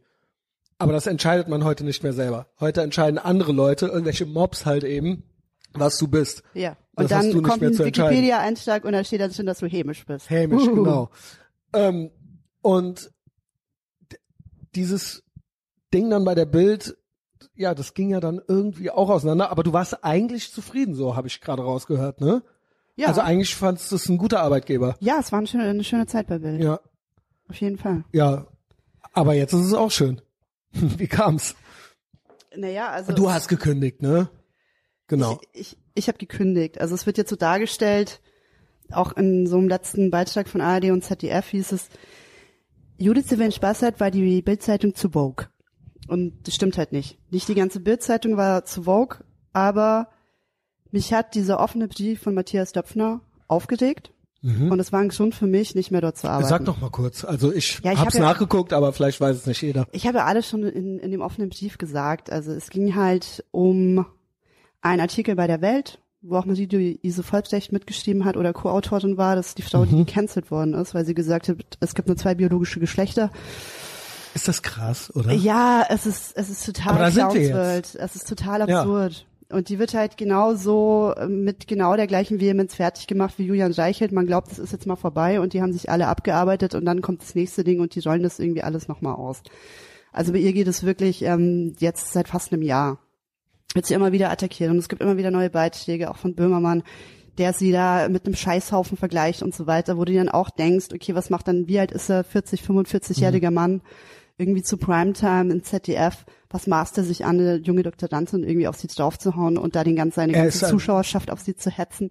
Ja. Also es ist wirklich ähm, Frauenhass ähm, at its best und ja, es ging äh, in diesem Weltartikel um ein Dossier, ein 50-seitiges von mehreren Wissenschaftlern, die die Berichterstattung über Transsexualität kritisiert haben. Die haben ähm, ganz nüchtern und mit sehr guten Beispielen gezeigt, wie vor allem Jugendliche ähm, falsch informiert werden über Transsexualität, wie Transsexualität mit Intersexualität vermengt wird, wie Kinder gezeigt werden, denen man Pubertätsblocker äh, spritzt, wie Transsexualität mit Homosexualität verglichen wird. Was halt, wenn man sich anguckt, dass immer mehr Mädchen, also wirklich exponentiell sich als trans identifizieren, obwohl sie andere psychische Probleme haben, dass man vor diesem Hintergrund ähm, so eine glorifizierende Berichterstattung über Geschlechterdysphorie macht, das Ja. haben die halt kritisiert und haben dann in einem sehr, ja, würde gar nicht mal sagen, in einem sehr stockenden Ton das nochmal in einem Weltkommentar ähm, zur Sprache gebracht. Und dann ist halt, hat Matthias Döpfner eigentlich in einem offenen Brief die gesamte Mitarbeiterschaft von Axel Springer, ähm, die das gut finden, als homophob bezeichnet. Das ist so das- ein mieser Trick, dieses das alles in einen Topf zu schmeißen. Ich weiß, ich habe zum Beispiel, ähm, ne, hier machen auch manchmal Schwule mit bei meinem Podcast, also habe ich auch äh, zwei Co-Hosts, schöne Grüße. Und die wehren sich da total gegen, weil sie es eigentlich nicht möchten. Aber in der Realität ist es doch trotzdem so. Ja. Es wird LGBTQ und und non-binär und das ganze Ding, es wird alles in einen Sack gepackt und man ist dann damit drin irgendwie so. Ja. Und da kam halt noch hinzu, dass seitdem Johann Reichelt nicht mehr da war, ich halt nicht mehr über diese Irrungen der Wokis berichten konnte. Und ich habe das zu der Zeit so gesehen. Und Also er hatte dich da auch so ein bisschen schon unterstützt. Ja. Was? Und weil er Immer- weg war, war das dann schon immer schwieriger. wieder. Also ja. er mochte die Themen, die ich angeboten habe, oder hat Mhm. mir manchmal Themen gegeben. ja. Und seitdem er weg war, hat sich das halt verändert, weil man gedacht hat, man müsste jetzt die interne Unternehmenskultur dahingehend ändern, ähm, dass es woker wird, weil man halt die Berichterstattung von Spiegel sehr ernst genommen hat und gedacht hat, da gibt es jetzt ein Klima der Angst und alle Vorgesetzten vergewaltigen da irgendwelche Frauen und deswegen dürfen wir so über diese krass Themen. Auch. Das ist ja auch Cancel Culture. Alles. Ja, also Ich, ich weiß auch nicht, was ich jetzt gesagt habe, ist überspitzt gesagt, aber es gab Ich ja schon, schon. man hat irgendwie versucht mit People und Culture in dem Unternehmen, da versucht irgendwie so eine woke Linie reinzubringen, um irgendeine, irgendeinen Sexismus oder eine Menschenfeindlichkeit abzuschaffen, die es nur gab, weil der Spiegel sie so benannt hat. Und ich konnte, da- damit kam hinzu, also es war dieser offene Brief, wo ich mir gedacht habe, nee, aber damit kam hinzu, dass ich seit längerer Zeit nicht mehr über die woken Themen berichten konnte, so wie ich das wollte. Und ein brisantes Thema war zum Beispiel, dass die Regierung ähm, über dieses ähm, Portal, Regenbogenportal, Pubertätsblocker empfohlen hat. Das ist mir irgendwann aufgefallen, weil ich das gegoogelt habe. Ich fand es eine unfassbare Sauerei, habe einen Artikel darüber geschrieben, der nicht gebracht worden ist und noch einen anderen Artikel, wo ich, also ich habe gemerkt, da gibt es Widerstände, ich kann das nicht mehr machen. Aber ich habe halt davor schon eine journalistische Karriere gemacht mit dem Buch Mhm. und habe seit mehreren Jahren beobachtet, wie diese Woke-Bewegung immer größer wird und wie sie halt wirklich bei jungen Mädchen Mhm. Schaden anrichtet. Vor allem mit dieser transsexuellen Thematik. Mhm. Und deswegen fand ich es für, für mich, also ich bin halt einfach so, ich muss dann darüber schreiben. Mhm. Ich muss es einfach machen. Also ich muss über die Gefahren von Pubertätsblockern Gut. aufklären. Und ich muss das machen und notfalls mache ich das ohne Bild. Ist, ja, Und krass. deswegen bin ich dann gegangen. Also mir ist dann wirklich Gab es schon einen Kontakt, doofe Frage. Also liegt ja jetzt irgendwie nah, du bist ja dann zu Team Reichelt. Gab's da schon, äh, wusstest du schon irgendwie? Nein, ich naja, wusste vielleicht, gar nichts. Ich das, hatte weil keinen Kontakt zu also Julian das ist. Ich wirklich, da muss ich echt sagen, das ist stark. Also, äh, ja, das würde nicht jeder machen. Also, Ja, also ich bin halt, ich bin halt insofern Idealistin. Also wenn ich mich, ein, wenn ich einmal irgend so Oder jede. so ein so ein, so, ein, so, so ein Missstand sehe, dann muss ich darüber berichten. Ja, und wenn ich das das nicht auch, kann, ja. dann denke ich mir, okay, dann gehe ich halt. Und das war der Grund, nicht weil mir die Bildzeitung zu vogue ist, sondern weil ich nicht mehr das machen konnte, was ich davor gemacht habe, aber äh, für mich das eine dringliche politische Relevanz hatte. So. Also ich denke, äh, die Wahrheit sagen ist mit eine der, das ist mit eine der wichtigsten Waffen in diesem heiligen Krieg, in dem wir sind, wie man es auch immer nennen will, Kulturkampf, äh, was auch immer, ähm, Informationskrieg. Ähm, die Wahrheit sagen, ja, Solzhenitsyn hat das schon in äh, seinen Schriften beschrieben, Jordan Peterson sagt irgendwie so, ne, äh, immer schön die Wahrheit sagen und das rechne ich dir hoch an, dass du das als oberstes, ja, weil das, äh, ich glaube, damit haben die meisten Menschen Schwierigkeiten. Du hast mich eben in der Küche mal gefragt, was ist ein Normie? Ne? Ja. Oder nee, du benutzt es auch, Jan benutzt es. Ich Ja. glaube, er hat's von mir. Schöne Grüße. Ja, hat er ähm, Genau. Ähm, das sind eben die, die das nicht machen. Es gibt verschiedene Kategorien. Es gibt die, ähm, nennen sie woke, nennen sie, äh, ich sag manchmal, die sind in der Twilight Zone, wo alles umgekehrt ist. Ne? Also die ähm, wirklich das glauben, was sie da so erzählen, auch was sie da so an Bedrohungen um sich herum haben. Und dann gibt's aber, glaube ich, viele, die sind vorne rum, hinten rum. Die machen vorne rum mit, weil sie eben gerne dazugehört äh, gehören wollen. Sie möchten nicht beurteilt werden, negativ. Sie möchten nicht bestraft werden. Und hintenrum, manchmal trifft man sie, manchmal redet man mit ihnen und dann sagen die zu einem, nee, und eigentlich sehe ich das genauso und so weiter. Und das ist meiner Meinung nach eigentlich in dem Moment erwarten die, dass man sich darüber freut, weil sie einem eigentlich sagen, nee, du hast recht. Aber ich freue mich dann eigentlich gar nicht, weil ich mir denke, ihr seid Teil des Problems. So, ihr seht das nicht so, aber ihr sagt es nicht, ihr traut euch nicht, weil ihr Angst habt irgendwie so. Und das ist der Grund, warum das hier so ist, das Klima. Oder in jeder Tyrannei in der Vergangenheit der Menschheit war das so. Denke ich mal, gab es wahrscheinlich viele, die gesagt haben, Ja. ach komm, komm, mach einfach, sag einfach äh, und ähm, halt die Klappe und ähm, wir machen mit und dann es wird schon gut gehen, so ne? Und das ist Teil des Problems. Und Ja, deswegen total. rechne ich dir das hoch an, dass du so nicht bist. Ja, und es gibt halt wenige Menschen, die sind so wie du und die haben einfach diesen Drang so, ich kann nicht lügen, so ich muss die Wahrheit sagen und ich will es halt einfach machen und wenn ich Ärger krieg, dann krieg ich halt eben Ärger, ne? Ja. Also herzlichen Glückwunsch dazu, dass du so bist. Was glaubst du, warum das so ist? Meinst du, das ist dein Temperament so angeboren oder meinst du, das ist so Erziehung auch gewesen? Ja, ich glaube, also meine Schwester ist ja selbstständig. Die Mhm. war auch mal angestellt und hat irgendwann gesagt, fickt euch alle, hat sich selbstständig gemacht und ist jetzt sehr erfolgreich. Und ich glaube, das, es sind mein Vater und meine Mutter einfach gewesen. Mhm. Also Aber die, dass sie ja, immer selbstständig waren, ihr eigenes Ding gemacht haben, die sind ja auch der ausgewandert. Blumenladen, ne? Ja. Meine Mutter, meine Schwester hat sich mal aufgedeckt. Du darfst nicht Blumenladen sagen. Wieso, Florist was heißt- oder was? Ja, nein, Floristen? sie meinte, meine Eltern haben Blumen verkauft und sie meinte dann, what the fuck? Die Mama hat die schönsten Gestecke gemacht, die hat die schönsten Hochzeiten gemacht und so weiter. Also Ich finde das aber gar nicht despektierlich, äh, Blumenladen. Ja, Blumenladen Man schon, aber Blumen, Blumen verkaufen. Meine Eltern haben Blumen verkauft und es war, sagt meine Schwester dann immer so, nein und nein. Meine Mutter war schon sehr, sehr künstlerisch, also unfassbar kreativer Mensch.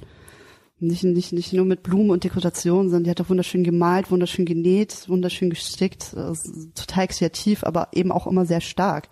Also meine Eltern sind halt irgendwann ausgewandert nach Frankreich, haben dort ein Ah, kleines Haus okay. gekauft, das sie renoviert haben und haben mich halt einfach mitgenommen, als ich 16 war.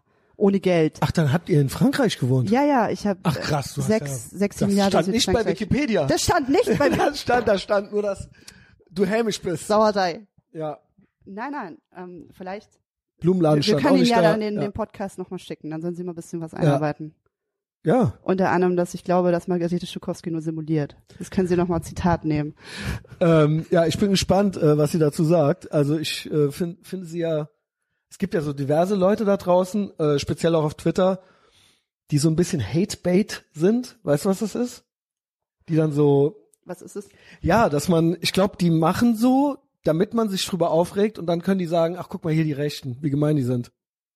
Weißt du, die, ich kauf denen das nicht ab. Also auch Heiner Lauterbach oder wie du ihn nennst, Karl Lauterbach ähm, oder äh, hier, wie heißt diese ähm, äh, Travestiekünstlerin vom WDR hier, äh, Georgine Kellermann oder Ja. so. Ja, Eine genau. wunderschöne Frau. Alle Eine Frauen sind schön. Ich sage Frau. immer, alle Frauen ja, sind schön. Ne? Ähm, und das ist ja Hatebait im Sinne von, ne, wenn sie sagt, ich bin die schönste Lady der Welt und so weiter, ja, dann ist es ja klar, dass dann da irgendwelche Rechtsboomer drunter schreiben und äh, irgendwie äh, anfangen sie zu beleidigen oder so. Ja, aber davon lebt ja Quatsch Genau. Zum Beispiel. Ja, Die genau. lässt dann Hashtag entstanden, der heißt ähm, White Devil.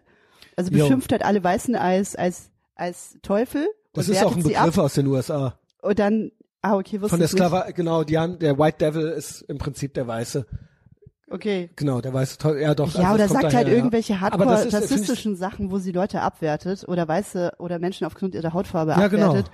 Und dann wundert sie sich, dass sie halt einen Shitstorm bekommt und sagt, oh nein, das sind alles Nazis. Ja, vor Ich allen Dingen, umziehen. es ist auch in den USA schon kein schicker Begriff. Aber da gibt's eine History irgendwo, könnte man so argumentieren. Diese History hat sie ja hier gar nicht. Der Sklaverei. Ja. Also genau, was soll das? Also es wird halt alles vermengt. Genau. Also diese ganze, ganze Critical Race Theory und diese ganzen Social Justice Disziplinen, die sich mit der Analyse von rassistischen Stereotypen befassen. Kolonialismus und so. Und Kolonialismus, die wurden ja alle gemacht, entweder in UK oder in den USA. Und jetzt versucht man die Genau. Dummerweise so ganz schlecht in übersetzt. Deutschland anzuwenden. Aber die größte Ideologie, die Deutschland zerrüttet hat, war halt der Nationalsozialismus und da war halt nicht Kolonialismus im Vordergrund, sondern halt einfach Judenhass und Antisemitismus, der dazu geführt hat, dass man sechs Millionen Juden vergast hat. Aber ich habe komischerweise noch keine Checkliste im Deutschlandfunk gesehen, wo man Antisemitismus absteigt. Ja, Antisemitismus Also benutzen ja die ja nur für die toten Juden, wenn überhaupt. Die Lebenden interessieren sie ja nicht, beziehungsweise sind ja immer sehr Israel-kritisch und so weiter. So diese ganzen öffentlich-rechtlichen. Und da springen ja einige Gestalten, sag ich mal, auch rum, die ganz offen äh, hier so ihre äh, ihren Free Palestine Fetisch da vor sich hertragen. Also insofern ähm, Ja, ganz interessant. Ich berechtigter Kritikpunkt. letztes Jahr auf einer Demo in Berlin, aber auch eine kleine Reportage drüber gemacht, über Queers for Palestine. Oh, Das fand weia. ich sehr interessant. Ja, das ist ja immer so äh, Hühnchen für Kentucky Fried Chicken oder irgendwie so, ne? Da habe ich, da habe ich äh, fast von der Standsfrau aufs Maul bekommen. Das ist sehr, sehr eine Oh, witzige also Geschichte. quasi die, hat, die ist auf uns losgegangen, weil wir die falschen. Mann. Okay. Also es war, What happened? es war so eine, also ich, ich war halt dort mit dem Kameramann. Ich hasse Menschenmengen normalerweise und Ja, äh, es ich war auch. dort alles voll mit Menschen, egal. Und wir haben halt versucht, so O-Töne zu bekommen. Und dann haben wir so eine Standsfrau bekommen. Es war so ein Typ ähm, mit so schön zurecht gemacht, ähm, sehr dünn, größer als ich. Und der hatte so ein Schild in der Hand, no swerves, no turfs. Und ich meinte, dann kannst du es nochmal erklären und so weiter. Und dann hat er das erklärt, bla bla bla. Und hat dann noch geguckt, dass er gut aussieht davor und alles. Und dann habe ich so gefragt, ja, es sind ja hier sehr viele ähm, so Palästina-Leute. Und wie findest du denn das, ähm, dass man in der Hamas, äh, äh, Quatsch, dass, dass die Hamas in den palästinensischen Autonomiegebieten da eher Schwule umbringt und so. Jo. Und dann ist sie halt voll ausgerastet und hat gesagt, Schätzchen, du hast die falschen Fragen gestellt, lösch jetzt das Video. Und ich so, lösch die Aufnahme. Und ich so, nee, wir werden, also ich werde werd das jetzt nicht löschen, so. Da hast du davor eingesch also zugestimmt. Und dann wollte sie halt, dass wir vor, ähm, vor ihren Augen die Kamera aufmachen und das halt löschen. Und ich Jo. meinte so, no way, so. Und dann hat sie versucht, uns die, froh, es Kamera, die. Kamera aus der Hand zu reißen. Und dann kamen Ja. ihre Aktivistenfreunde und haben echt, echt, also es gab ein richtiges Gedangel. Und dann sind wir da irgendwie rausgekommen. Du- und ich habe dann, ich habe dann nach rechts geguckt und habe so irgendwie geguckt, ob da irgendwie Polizei ist, weil die uns halt nicht mehr in Ruhe gelassen. Die hat handgreiflich gewonnen. ja. Und dann hat sie mich so angeguckt und gesagt, ah, suchst du die Polizei? Sos, deine Cops sind jetzt nicht mehr da. Was machst du jetzt? Also richtig Psycho. Wow.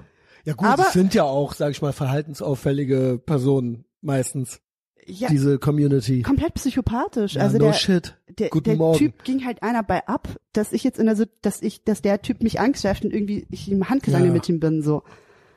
Aber wir haben es dann irgendwie noch rausgeschafft. Aber denke ich mir, boah, ey, das, und das ist halt auch so witzig, weil diese, diese Typen, diese Schanzfrauen, die irgendwie auf jedem Protest sind und die ganze Zeit im Mittelpunkt stehen und Reden halten, ähm, und dann nicht wollen, dass bei einer öffentlichen Kundgebung du sie filmst, was halt einfach Presserecht ist und Ja. einfach Demokratie, sobald du eine Veranstaltung anmeldest und dort sprichst, dann darf man auch filmen, Mhm. halt super aggressiv werden, handgreiflich werden, dir fast eins aufs Maul hauen, aber sich selbst da so sensibel sind, dass sie sich aufregen, wenn du sie nicht mit XXM ansprichst, sondern mit irgendwelchen Pronomen. Und das geht ja für mich so überhaupt nicht, also ich finde das so krass, diese Kritikunfähigkeit dieser Leute. Aber es ist ja ganz klar, was hier vor sich geht. Also ähm, das eine ist ja eine Form von Cancel Culture, dieses du darfst nicht über mich äh, berichten, ich möchte mit dir nicht reden, ich möchte dir keine Bühne äh, geben, ich werde mit dir nicht äh, diskutieren. Zur Not benutze ich Gewalt. Das ist ja im Prinzip auch eine Form der Nicht-Debatte dann oder des, des Todmachens, äh, des Mundtotmachens, nicht Totmachens, noch Ja. nicht.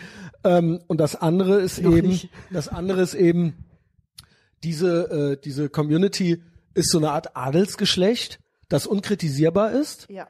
Und wenn du sie kritisierst, dann ist das quasi Majestätsbeleidigung. Und dafür kommst du in den Kerker oder aufs Schafott oder irgendwie sowas. Ja. Und du darfst nur so berichten, wie Genau. sie das wollen. Und du Und das darfst ist auch nur staatlich die enabled. Fragen stellen, von denen sie wollen, dass du sie stellst. Und wenn nicht, dann Genau. kriegst du notfalls aufs Maul. Genau, So. und das ist staatlich enabled, äh, die genießen einen besonderen Schutz und eine besondere Aufmerksamkeit, die nicht im Prinzip in irgendeiner Relation steht zu dem, ne, ich sag mal, es gibt ja ein Spektrum von Leuten, die sich dieser Community zuordnen. Es gibt ja welche, die das vielleicht wirklich haben, dann gibt es die, die gemerkt haben, okay, äh, ich bin eigentlich ein straight white male, aber wenn ich mir ein Kleid anziehe, dann habe ich mehr zu sagen. Ja. Äh, genau, dann kann, kann mich keiner mehr kritisieren, weil dann kann ich sagen, das ist äh, Transhass oder irgendwie sowas. Ja.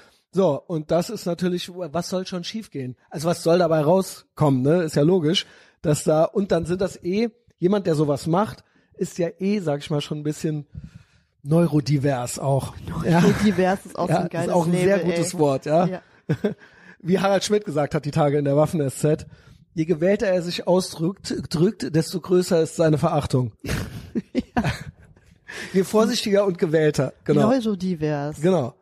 Das ist so, das ist so ein Euphemismus wie für ich habe nicht mehr alle Latten am Zaun. Ja, aber divers und so mögen sie doch. ja. Also insofern eben auch neurodivers. Ja. Und ähm, ich sehe halt, dass diese, all diese, es ist ja ein Teil des Intersektionalistischen. Also eben, dass es verschiedene Sektionen gibt. Und ich sehe halt eben in diesem, das hatte ich mit Jan entwickelt, in diesem Regenbogenstalinismus, auf den wir uns äh, zu bewegen, ja. ja. ähm, dass das im Prinzip irgendwo werden die auch als Fußsoldaten für diesen dieses Regenbogen-stalinistische die Ausrichtung, sage ich mal, in der Regierung. Ja, also nicht alle, Hashtag not all. Vielleicht gibt's, äh, ne, es gibt ja noch einen Hans-Georg Maaßen in der CDU und so weiter. Aber generell gibt's ja eine Marschrichtung so, in die das hier alles geht. The Green Reset, äh, fliegende E-Autos am besten noch und so weiter und alle sind irgendwie, es gibt keine Geschlechter mehr und das ist so dieses grüne Narrenschiff Utopia, von dem äh, Franz Josef Strauß mal sprach. Ja? Ja. Was hat er gesagt? Er hat gesagt, ja, wenn wir nicht aufpassen, äh, in den 80ern, kennst du das nicht? Das ist legendär. Das spiele ich dir vor. Okay. Wenn wir nicht Warte aufpassen, Ich mach mal kurz die Heizung. an. ja, mach. Ich will ja nicht, dass du frierst. Scheiß drauf, ich finde es gerade gar nicht, aber er sagt im Okay, egal. Prinzip so, wenn wir nicht aufpassen, dann äh, werden hier zwei Grüne und ein Roter demnächst äh, äh, die Karnevalsprinzen hier geben und äh, wir befinden uns dann auf dem grünen Narrenschiff Utopia oder irgendwie sowas. Und so hat er dann die Bundesrepublik genannt. Das grüne Narrenschiff Utopia. Und Aber das ähm, hat eine Vorlage in der Literatur, in der Medievistik. ja, Das Narrenschiff, ja. Siehst du? Da kommt mein gut, Germanistikstudium dass es wieder. dich gibt und dass du das studiert ja, ja, hast. Ja, ja. Und ähm, das ist ja jetzt irgendwie so. Also das sind ja so die, die diese Leute werden benutzt, um quasi das alles weiter voranzutreiben. Und das ist staatlich enabled. Also Mhm. es gibt eine, es gibt einen besonderen Schutz für die. Jo.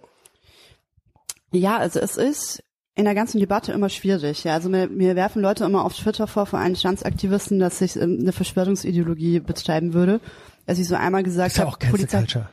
Polizeiruf 110 äh, ist halt super vogue. Da geht es irgendwie darum, dass so ein Standsmann das Mord nicht aufgeklärt werden kann, weil ein Standsmann Angst hat, dass er sich von Das seinem war jetzt, Vater ne? outen muss. Ja, das war letzte Woche. Ich habe deine Tweets gelesen nochmal. Oh mein Gott, und dann kamen sie gleich wieder und sagen Verschwörungstheorie und ich meinte halt dann, ja, das passiert halt, wenn die Wokis ähm, in die Drehbücher von ARD und ZDF reinlabern. Und dann kommt halt immer so dieses Verschwörungstheoretische bei dieser Woken-Ideologie, wer ist das überhaupt? Wer ist es überhaupt? Weil das hört sich ja so an, als ob man so eine Gruppe von Wokis hat, die sind irgendwo und die steuern alles. Genau. Und ich glaube, so ist es nicht. Ich glaube, es ist halt einfach eine Ideologie, so wie sie Jordan Peterson definiert hat.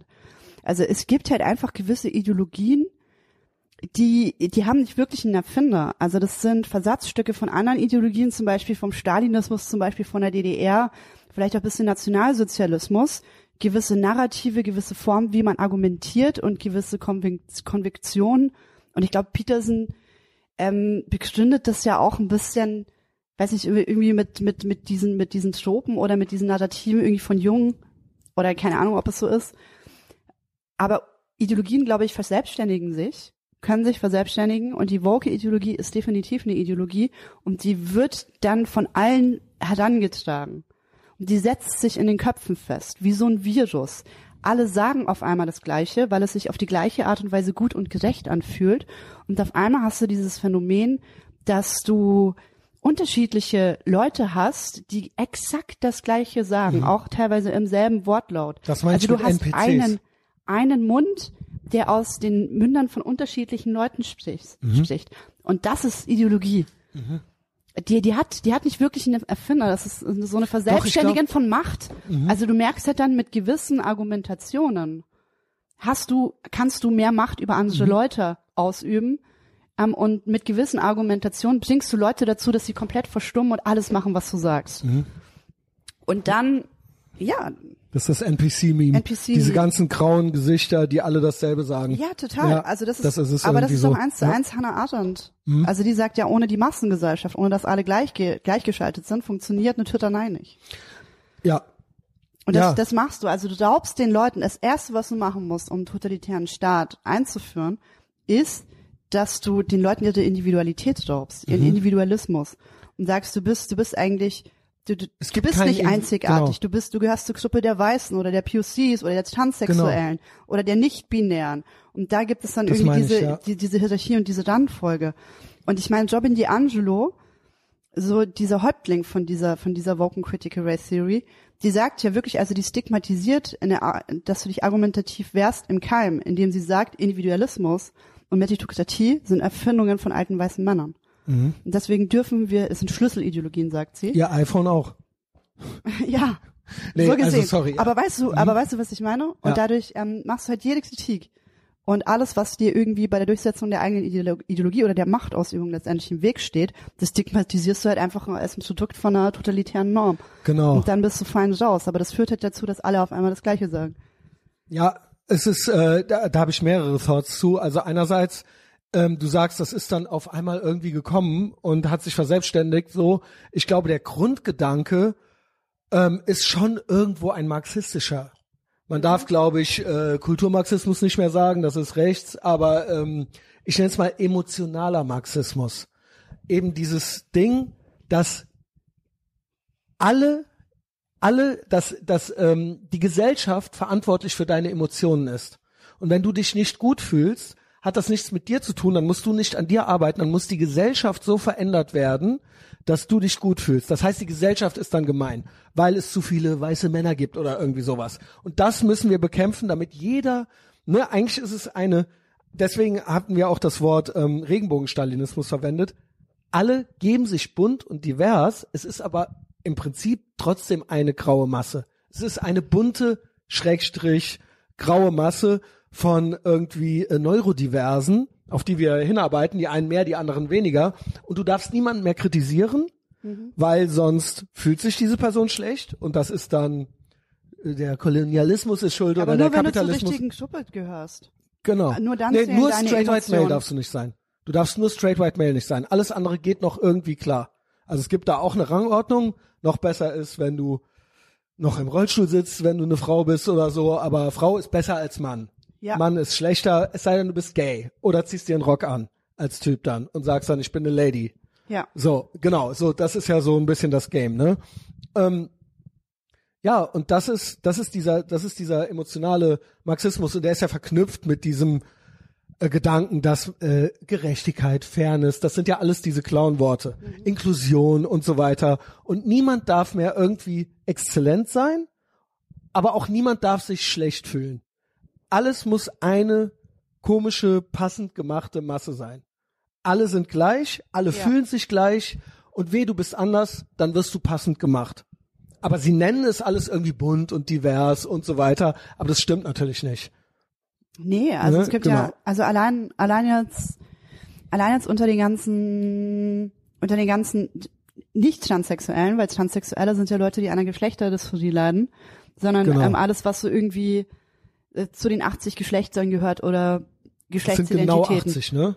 Ich habe keine Ahnung. Also es, es gibt Das war natürlich ein Witz jetzt. es, Also, es gibt so viele. Also, garantiert nicht 81. also allein, dass du anfängst. Ich habe gestern, kann ich vielleicht später auch noch mal ich erzählen, gestern mit Du hast ein paar Tweets gemacht in der Richtung.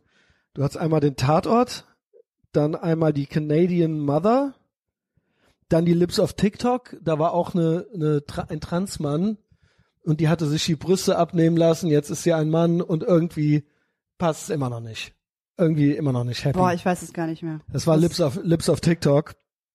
Ja, genau. Und mit dem äh, Herrn Lehmann hattest du noch einen kurzen Austausch. Ja, Herr Lehmann, ey. Also deswegen, worauf ich hinaus will, wenn ich diese Sachen jetzt hier nenne, ist, das ist gerade, es war ein Themenschwerpunkt von dir ja, gerade auf ich bin Twitter. gerade Ja. Mhm. komplett mit Transsexualität beschäftigt, aber auch beruflich. Das geht, ist jetzt hoffentlich bald vorbei, das Projekt, und dann gibt's vielleicht hoffentlich auch wieder andere Themen, aber im Moment ist dieses Trans-Ding. Ich glaube, das geht erstmal nicht weg.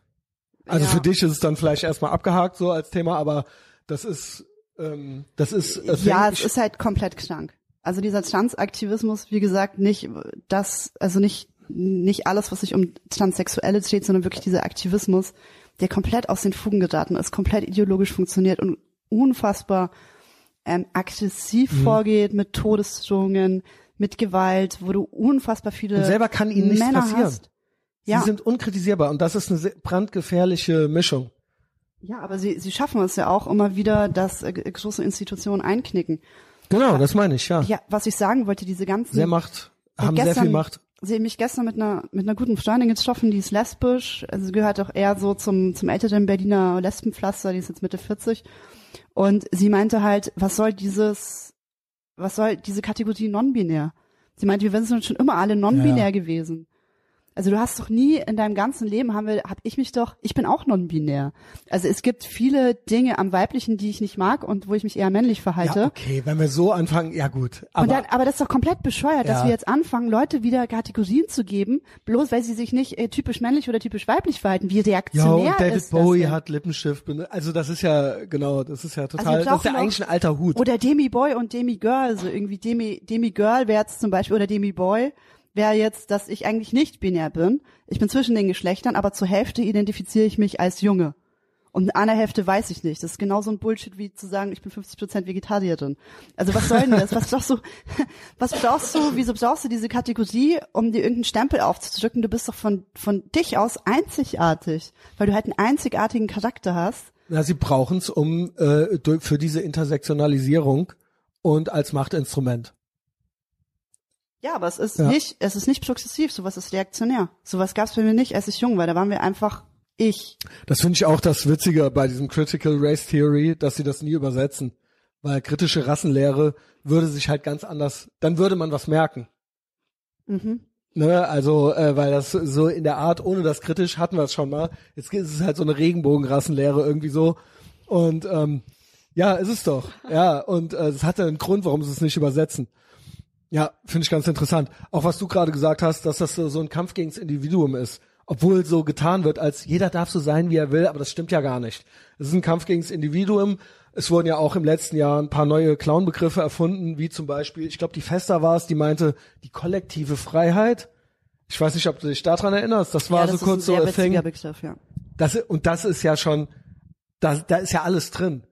Also individuelle Freiheit gilt es der kollektiven Freiheit unterzuordnen.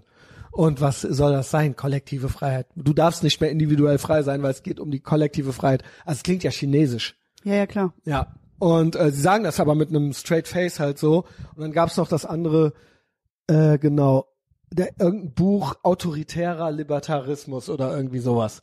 Das sind ja alles solche Orwellschen Clown-Neuschöpfungen. Ja. Damit die auf ihr Leben klarkommen, damit die auf ihre Argumentation irgendwie klarkommen, müssen die solche Verrenkungen machen. Ja. Also libertär, das ist ja literally, also da geht's um Freiheit. Ja, Ja, das und gegen das ist, Autoritäten. Ja. Genau, genau. Hm. Und ähm, das ist halt interessant, wie weil, welche Mental Gymnastics die halt machen müssen, damit sie ihr Weltbild irgendwie noch gerechtfertigt kriegen. Ja, vor allem, weil, weil sie eine unangenehme Position oder eine un unangenehme Strömung in der Philosophie als Nazi beschimpfen können und sie somit aus dem Diskurs schmeißen können. Darum geht's ja dann letztendlich. Also Ja. du willst irgendwas als Es ist genau. negativ frame, negativen Stempel draufpacken, du bist nicht mehr äh, an Argumenten oder Austausch interessiert, Genau. so wie das eigentlich Wissenschaftler und ähm, Philosophen machen. Also du hast ja irgendetwas und das passt dir nicht und dann arbeitest du aber mit Argumenten und sagst, dieses Argument ist Aber sie haben gut keine. und diese Begründung ist nicht gut. Nein, heutzutage wird nur noch mit Stempel rechts menschenfeindlich gearbeitet und dann ist es weg. Und das ist eben das, Und das ist Superlativ, genau. das ist halt Stalinismus und Maoismus. Ja. So hat man das damals auch gemacht. Ganz einfach. Ja. Also fand ich auch interessant, in der Küche hast du mir erzählt, äh, wie du beim Deutschlandfunk saßt. Darf man das äh, erzählen oder magst, du- magst du das nicht so gern? Ja, weil dann auch irgendwie so dieser Vibe kam und du dann auch meintest so, schon, bist schon teilweise genervt. Dass das ja, also da, da, das war, das war gerade nach der Buchveröffentlichung und du hast halt häufig das Phänomen gehabt, dass die Leute super nett zu dir sind am Telefon beim Vorgespräch. Genau. Und dann, sobald die Mikros an sind, bist du so als die, halt- rechte Alte da so Ja, eingeladen, genau. sind die total pissig zu dir und versuchen dich in die rechte Ecke zu schieben. Und da war mal so eine eine Moderatorin vom DLF, die hat mich davor gefragt, ja, sie würden sich ja schon als Feministin definieren, oder? Und dann meinte ich so, na ja, da habe ich das halt erklärt, eigentlich bin ich schon dafür, dass wir die Rechte von Frauen stärken, aber was heute momentan unter Feminismus verstanden wird, vor allem der Woke-Feminismus finde ich nicht so gut. Würde nicht sagen, dass ich eine Feministin bin, weil das heutzutage anders interpre- interpretiert wird. Und dann, ah, okay, alles klar, so super zuckersüß. Und danach äh, war die Aufnahme und dann sagt sie, ja, Frau Bassert, Sie identif- identifizieren sich ja als Feministin, haben Sie mir eben erzählt. Und ich so, what the fuck, also was wisst ihr? Halt lauter solche Dinger, ja. Ja. Dass sie dann andere, da kamen irgendwelche Hörer und haben gesagt, das, was ich sage, wäre irgendwie totalitär und Nazi und so weiter. Was denn? Ich weiß es nicht mehr. Also es ging halt ums Gendern der Sprache und ich meinte halt, es ist totalitär in dem Sinne, dass halt von Ach, oben du hast das gesagt, ja, okay. ja, aber das ist, ich, ich war halt dann irgendwann alleine in der Runde, was ja dann eigentlich kein Problem ist. Aber dann war halt so ein Punkt, wo dann die Regie mir ins Ohr gebrüllt hat, ich sollte Das jetzt endlich still sein und ich sollte jetzt diese Genderpädagogin nicht unterbrechen, obwohl sie mich die ganze Zeit unterbrochen hatte. Und dann ist mir halt der Kragen geplatzt und dann habe ich halt vor laufenden Mikros gesagt, also ich habe da echt ein Problem damit, wie ich teilweise beim Deutschlandfunk behandelt werde. Finde ich nicht okay, wir können Ja. argumentieren, aber ähm, ja, also die brauchen halt dann immer so einen Quoten-Nazi. Ja. Und das, da geht's ja nicht um Argumente. Also selbst wenn er, also selbst, ich meine, du kannst eine Runde haben, wo du Leute zum Beispiel beim Gendern hast, die gegen dich sind und du bist der Einzige, der dagegen argumentiert. Mhm. Aber dann finde ich, sollte sich der Moderator einigermaßen neutral verhalten und vielleicht auch, auch dich mal das zu ja Wort gar kommen nicht, lassen. ja. Also Talk im Hangar vielleicht, Häufig- dann irgendwie so. Ja, häufig, häufig einfach nicht. Und Mhm. das, irgendwann wird's dir dann halt auch zu blöd. Also wenn du dann jedes Mal, wenn du dann jedes Mal diese Spielchen mitspielst, von wegen, oh, wir sind ja irgendwie ganz nett und dann sobald die Mikros laufen oder die Kamera an ist, man einen ganz anderen Ton anschlägt und man von vornherein schon weiß, du bist jetzt der Quoten-Nazi. Okay. Es ist krass, dass man, mir ist dieses Phänomen bekannt. Es gibt auch einige Medienmacher, Blogger und so weiter, auch speziell in den USA, denen ich folge, die vielleicht einen zweifelhaften Ruf haben oder so und wo ich auch solche Hitpieces oder so solche Vorführungen, Ja. äh, wo ich das alles schon und man denkt immer irgendwie, ja, was hast du gedacht? Das war doch klar, dass sie das jetzt mit dir machen, aber anscheinend, wenn man selber drin ist, denkt man so, na ja, vielleicht wollen die ja wirklich fair mit mir reden oder sowas anscheinend. Also irgendwie würde ich jetzt auch Ja. sagen, ja, als ob ist doch klar, dass der Deutschlandfunk, äh, dass du da ne- in deren in deren In, du, ich wusste, ich wusste es nicht wirklich, weil also ich hatte, nachdem ich das Buch veröffentlicht hatte, ja eine positive Kritik in der Taz. Ich meine, der Verlag, wo ich ah, veröffentlicht okay. habe, ja, ja. Krass. Ja, die Taz ist in Teilen echt ein stabiles, ja, aber echt ein stabiles Medium. Also die haben eine unfassbar, also zur Hälfte sind die auf jeden Fall Vogue Ja, zur Hälfte. kritisch. Und Jan Feddersen ist ein stabiler Typ so. Also Mhm. der, der hat auch diesen Taz-Talk gemacht mit mir und hat sich da die ganze Zeit übers Gendern lustig gemacht und alles. Also ich finde es cool, dass bei der Taz, dass sie das aushalten, diese Meinungsverschiedenheiten. Deswegen dachte ich jetzt bei den ganzen Interviews, und die waren auch nicht alle kacke, die Interviews, die ich da hatte mit ARD und ZDF, es hat zum größten Teil schon gepasst. Ähm, aber am Anfang, ich meine, wenn du ein Buch veröffentlichst und das funktioniert, ähm, dann bist du natürlich aufgeregt und natürlich willst du dann, dass es, dass du öffentlichkeitswirksam Ja, das klar. bewirbst, damit das noch mehr verkauft wird. Natürlich Und für du, dich war es ja auch, wie gesagt, du hast ja eben erzählt, ein paar Jahre vorher wusstest du noch gar nicht. Ja, total. Und dann das ging von 100, Genau. von 0 auf 100, ja. hast du ja dann nicht nur ist das dann alles passiert, es gab diese Red Pill Momente, sondern Ja. du hast dann auch und NZZ und Bild und Buch und Bild und äh, das ist ja dann alles, sage ich mal, sehr flott und dann warst du auch auf einmal in aller Munde. Also ich kannte dich dann und so weiter. Ja. Und ähm, ja, bist dann da auch so mitgewachsen und reingewachsen. Ja, total. Ja, also ich glaube. Aber du hast auch Bock. Also ich habe immer den Eindruck, dass du auch Bock hast. Ein bisschen Bock auf Action auch und ein bisschen auch, ähm, ja, also ein bisschen willst du es auch wissen. Also es gehört ja auch mit dazu. Ich will es auch immer wissen. Und Ja, Tim gut. Reichelt auch eh auch generell. Ich sag mal auch die ganze Tonalität ist ja ähnlich wie bei der Bild, sage ich mal. Es ist einfach zu verstehen. Es ist ähm, catchy. Es ist auch mal witzig. Ich nenne ihn immer, habt ihr bestimmt auch intern, äh, ist ja der deutsche Tucker Carlson irgendwie so ein bisschen. Ja. Ja, genau, genau. Also ist ja kein Zufall, oder? Weiß ich nicht, musst du Julian stellen. Ja, okay. Ja, ich Ja, gerne. Wann? aus. Julian, Podcast, wann? Ähm, ja, aber ne, ich finde das positiv. Also ich guck auch gerne Tucker Carlson. Ja, Ich mag Tucker Carlson auch. Genau, also du wirst halt gut unterhalten und ich glaube, genau. weißt Und du, das sind ich Themen, glaube, die sich alle sonst gucken, keiner traut. alle gucken Julian Reichelt, auch die Linken, Ja, auch wenn sie Genau. es nicht zugeben und das ist ein sehr gutes Zeichen. Also Genau. er schafft es schon zu entertainen, das macht er schon sehr genau. gut. Das sieht man Genau, auch es ist auch entertaining, es ist auch ein bisschen, man hat auch Bock drauf, ein bisschen anzuecken so. Also es, es gehört ja, irgendwo na mit klar. dazu, ja. Ja, na klar, auf jeden Fall. Also das, an, ansonsten entsteht ja kein Diskurs. Genau. Und das ist ja, es macht ja auch Spaß zu diskutieren und ja, zu und es sind, ich sehe das bei euch eben einfach, es gibt in Deutschland, natürlich gibt es auch andere Blogs noch, die sich auch an gewisse Themen rantrauen und so weiter. Was weiß ich, Achse des Guten oder sonst irgendwas, ja. Aber es ist doch, es ist immer noch eine Marktlücke und eben auch gerade bei euch dieses, die Sprache, das Videoformat und so weiter. Das ist doch, ähm, es gibt nicht viele dann, die auch diese polemischen Themen irgendwie mal so oder Polemik betreiben oder auch diese Real-Life-Themen so ein bisschen äh, ansprechen oder diese Diskursthemen. Wie Ja. gesagt, es gibt auch andere Blogs und so weiter, aber da sind wirklich genauso wie bei Tucker Carlson, es macht irgendwie sonst keiner Das auf jeden Fall im Mainstream. Keiner. Ja. ja, also wir haben uns wirklich, wir machen wirklich die Themen, die unterberichtet sind. ja. Die von riesiger Brisanz aber- sind, genau, aber genau. die unterberichtet sind, wo niemand hingeht. Wir gehen dorthin, wo niemand hingeht. genau. Und das hat halt unfassbar viel Erfolg, was man an den Zahlen sieht. Ja. Es läuft gut. Ja, das freut mich. Also weiter so. Gibt's da irgendwie so, äh, denke ich ja natürlich auch irgendwie die ganze Zeit, ich will natürlich auch niemanden auf Ideen bringen, aber klar, es ist auch YouTube und es ist Big Tech und du hast eben gesagt, ja, das ist alles nicht die echte Welt und was soll einem passieren? Die stehen ja nicht bei der bei einem vor der Haustür, aber auch da, wenn man eben ne, es gibt immer irgendwelche Lösungen, aber am besten würde man die Big Tech Plattformen behalten, oder? Also Twitter, YouTube. Es wäre jetzt schon schlecht, wenn man überall gecancelt werden würde. Ja. Also, natürlich man hast du dann trotzdem noch Internet, kannst du irgendwo irgendwas hochladen, aber das wäre schon schlecht. Ohne das geht's nicht. Also Genau. ich glaube für den gesamten Journalismus Und überall. insofern ist das doch eine echte Bedrohung, sage ich mal. Ja, klar. Also ich meine, wa, wa, was ich damit gemeint habe vorhin, dass das Twitter nicht die Realität ist, ist, wenn du so ein, wenn du so einen Idioten Bull, Bull, ähm, Klar, normal. Ich habe das schon verstanden, ja. habt wie Margarete Schukowski. Aber natürlich, So viele Leute, vor allem in UK und den USA, haben ihre Jobs verloren, weil sie zum Beispiel Transsexualismus, nicht Genau, Transsexualismus, sondern genau. Transaktivismus kritisiert haben. Genau. So viele Leute wurden zerstört, der Arbeitgeber wurde angeschrieben, deswegen natürlich ist es eine Keiner will sich die Finger verbrennen, genau. Ja, damit sind gehen Existenzen zugrunde über Twitter. Und das ist ja auch eure Arbeit. Und das könnte euch theoretisch ja auch passieren.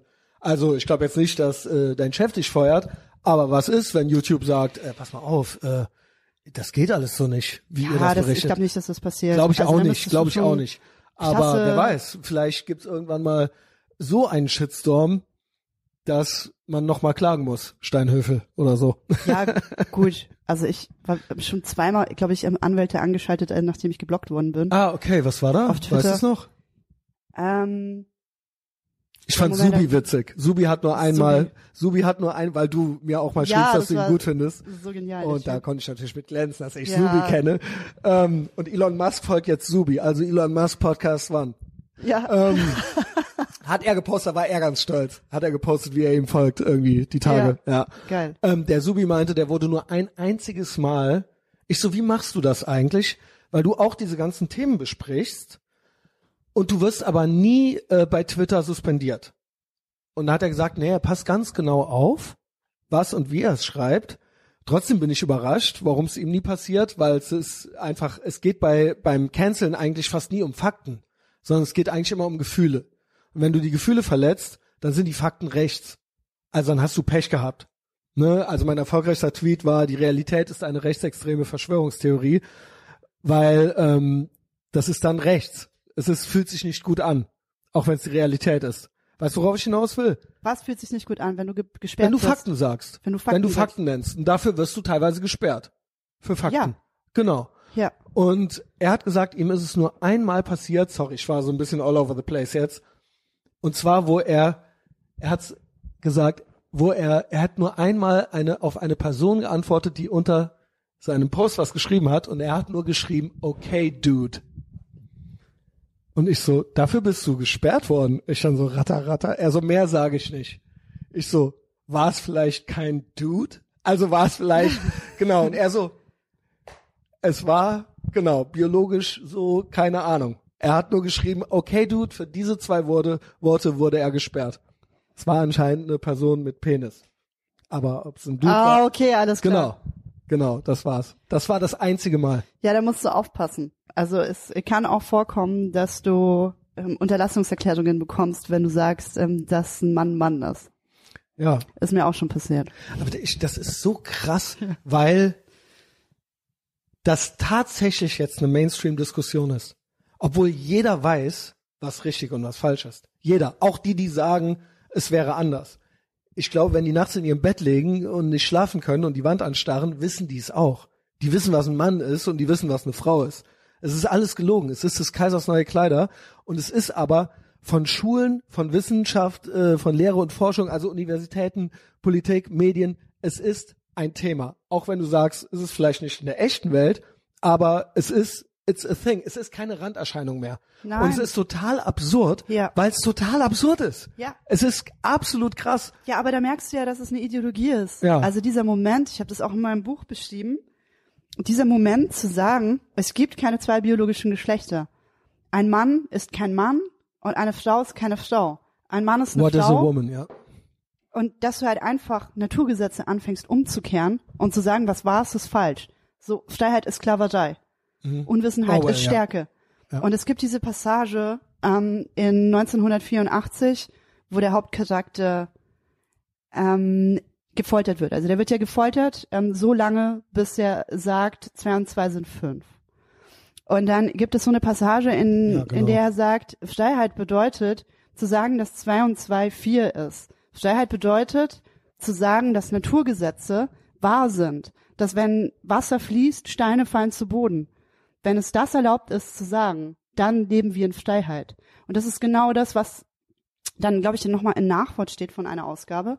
Ideologien funktionieren so, dass sie die Realität schaffen zu verbiegen und sie es schaffen, dass die Bevölkerung aus Angst diesem Nonsens zustimmt. Dann bist du, dann hast du das Totalitäre eigentlich schon erreicht. Weil wenn du es schaffst, die Leute dazu zu bringen, dass sie einmal glauben, dass zwei und zwei fünf ist und nicht vier, dann kannst du ihnen alles verkaufen.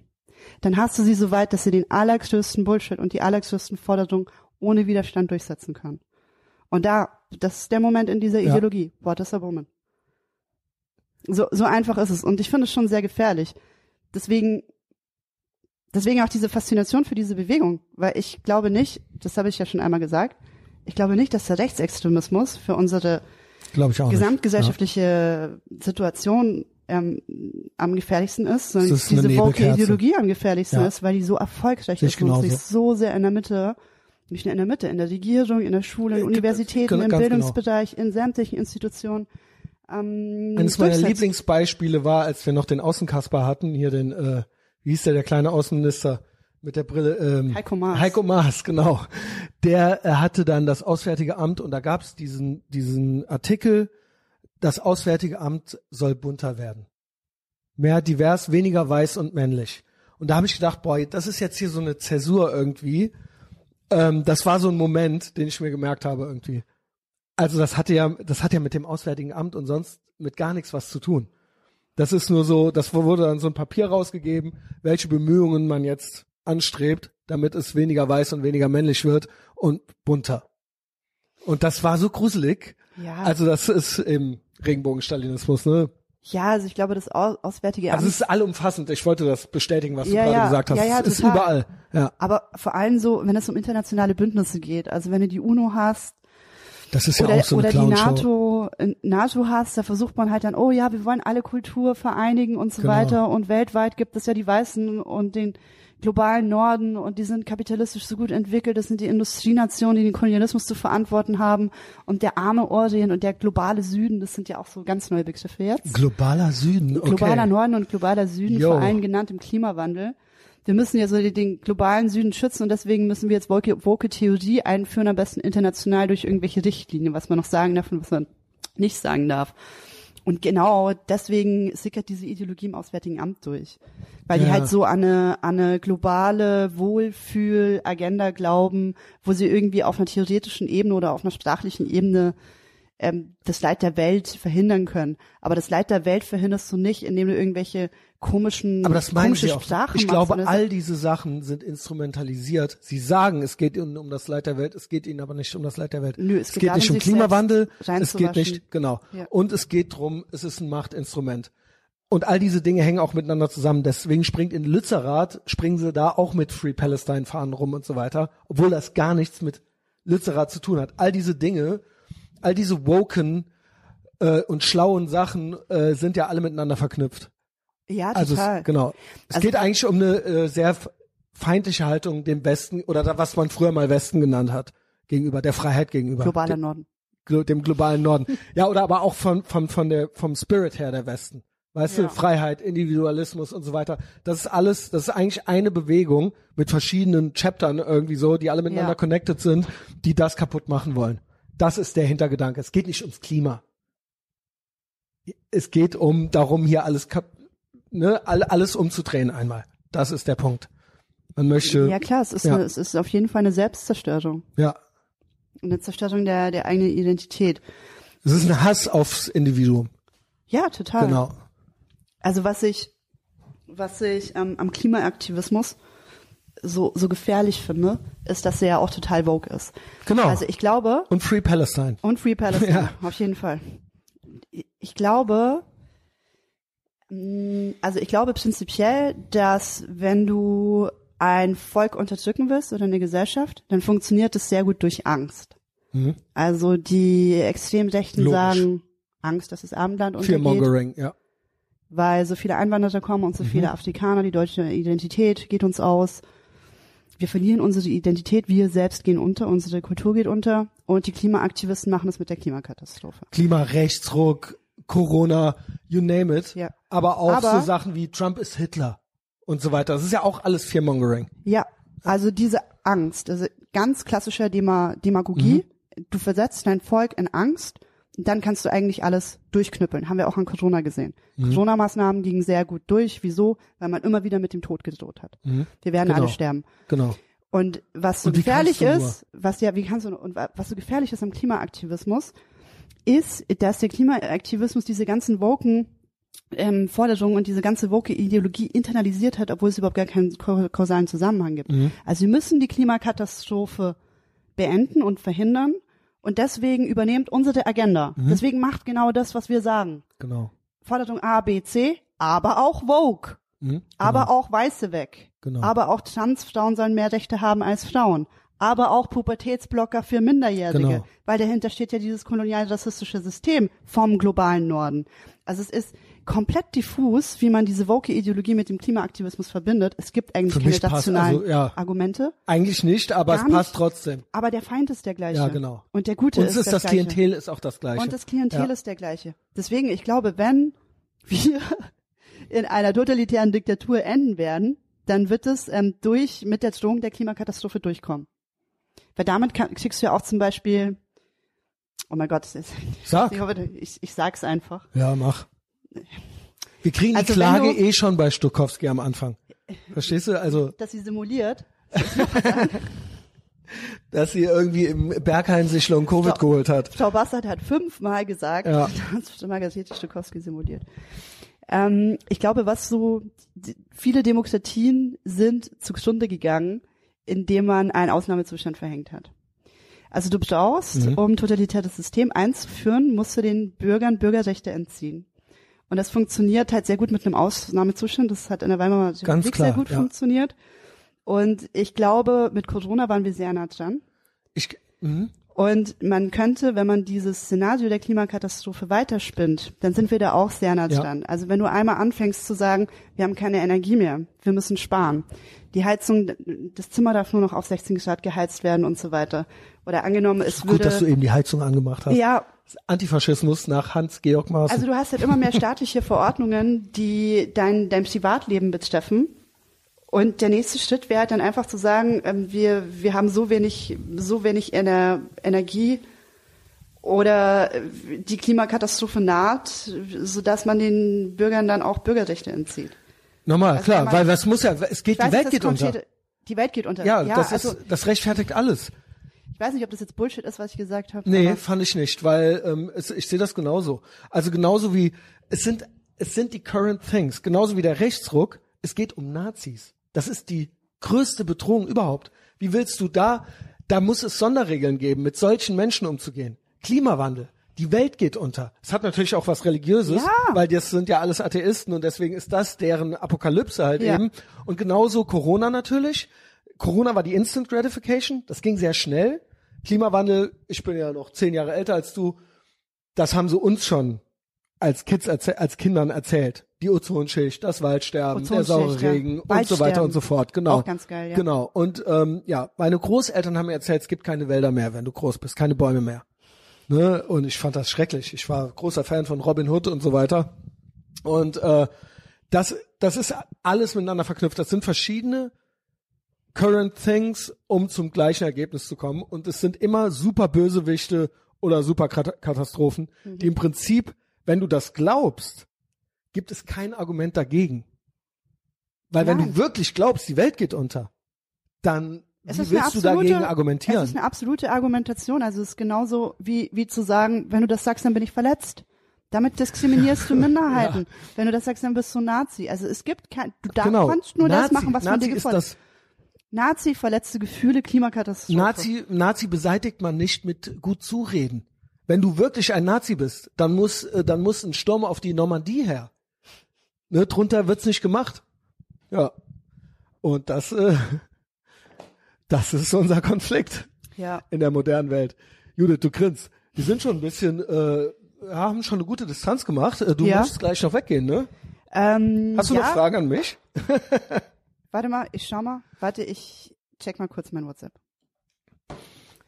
Also Wann- ich fand so die äh, wichtigsten Themen haben wir ja getackelt.